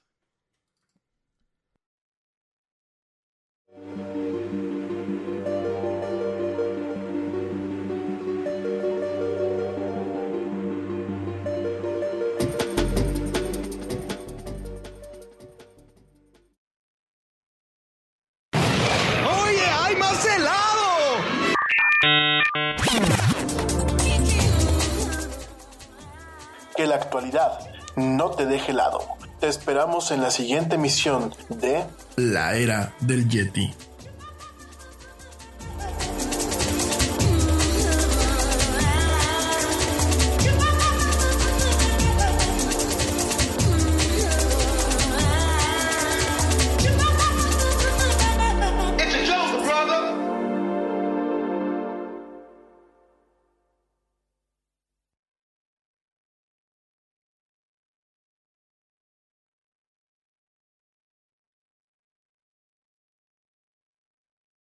Progressive presents The Sounds of the Old World. The year is 2019, and someone is waiting for a table at a restaurant. Thompson, party of four. Thompson, party of four.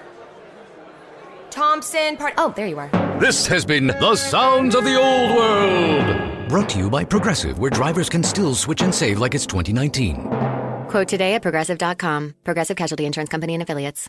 This podcast is brought to you by ESET, the global leaders in cybersecurity. ESET business solutions range from endpoint and mobile security to encryption, two factor authentication, and advanced threat detection. And they've just introduced their new endpoint security management platform called ESET Protect. The ESET Protect business security bundles take security to a whole new level. For small businesses and MSPs, I recommend ESET Protect Advanced to cover all your security bases. ESET Protect Advanced includes endpoint protection, cloud sandboxing for advanced threat detection and prevention, full disk encryption, file server security, and cloud based console. Right now, you can save 20% with this limited time offer. So you're not only getting best in class cloud managed protection against advanced attacks, you're enjoying a significant discount. Not yet convinced? Don't don't worry, you can also get a free trial and an interactive demo at business.eset.com/radio. Get 20% off ESET's new business cybersecurity bundle, ESET Protect Advanced, at business.eset.com/radio video.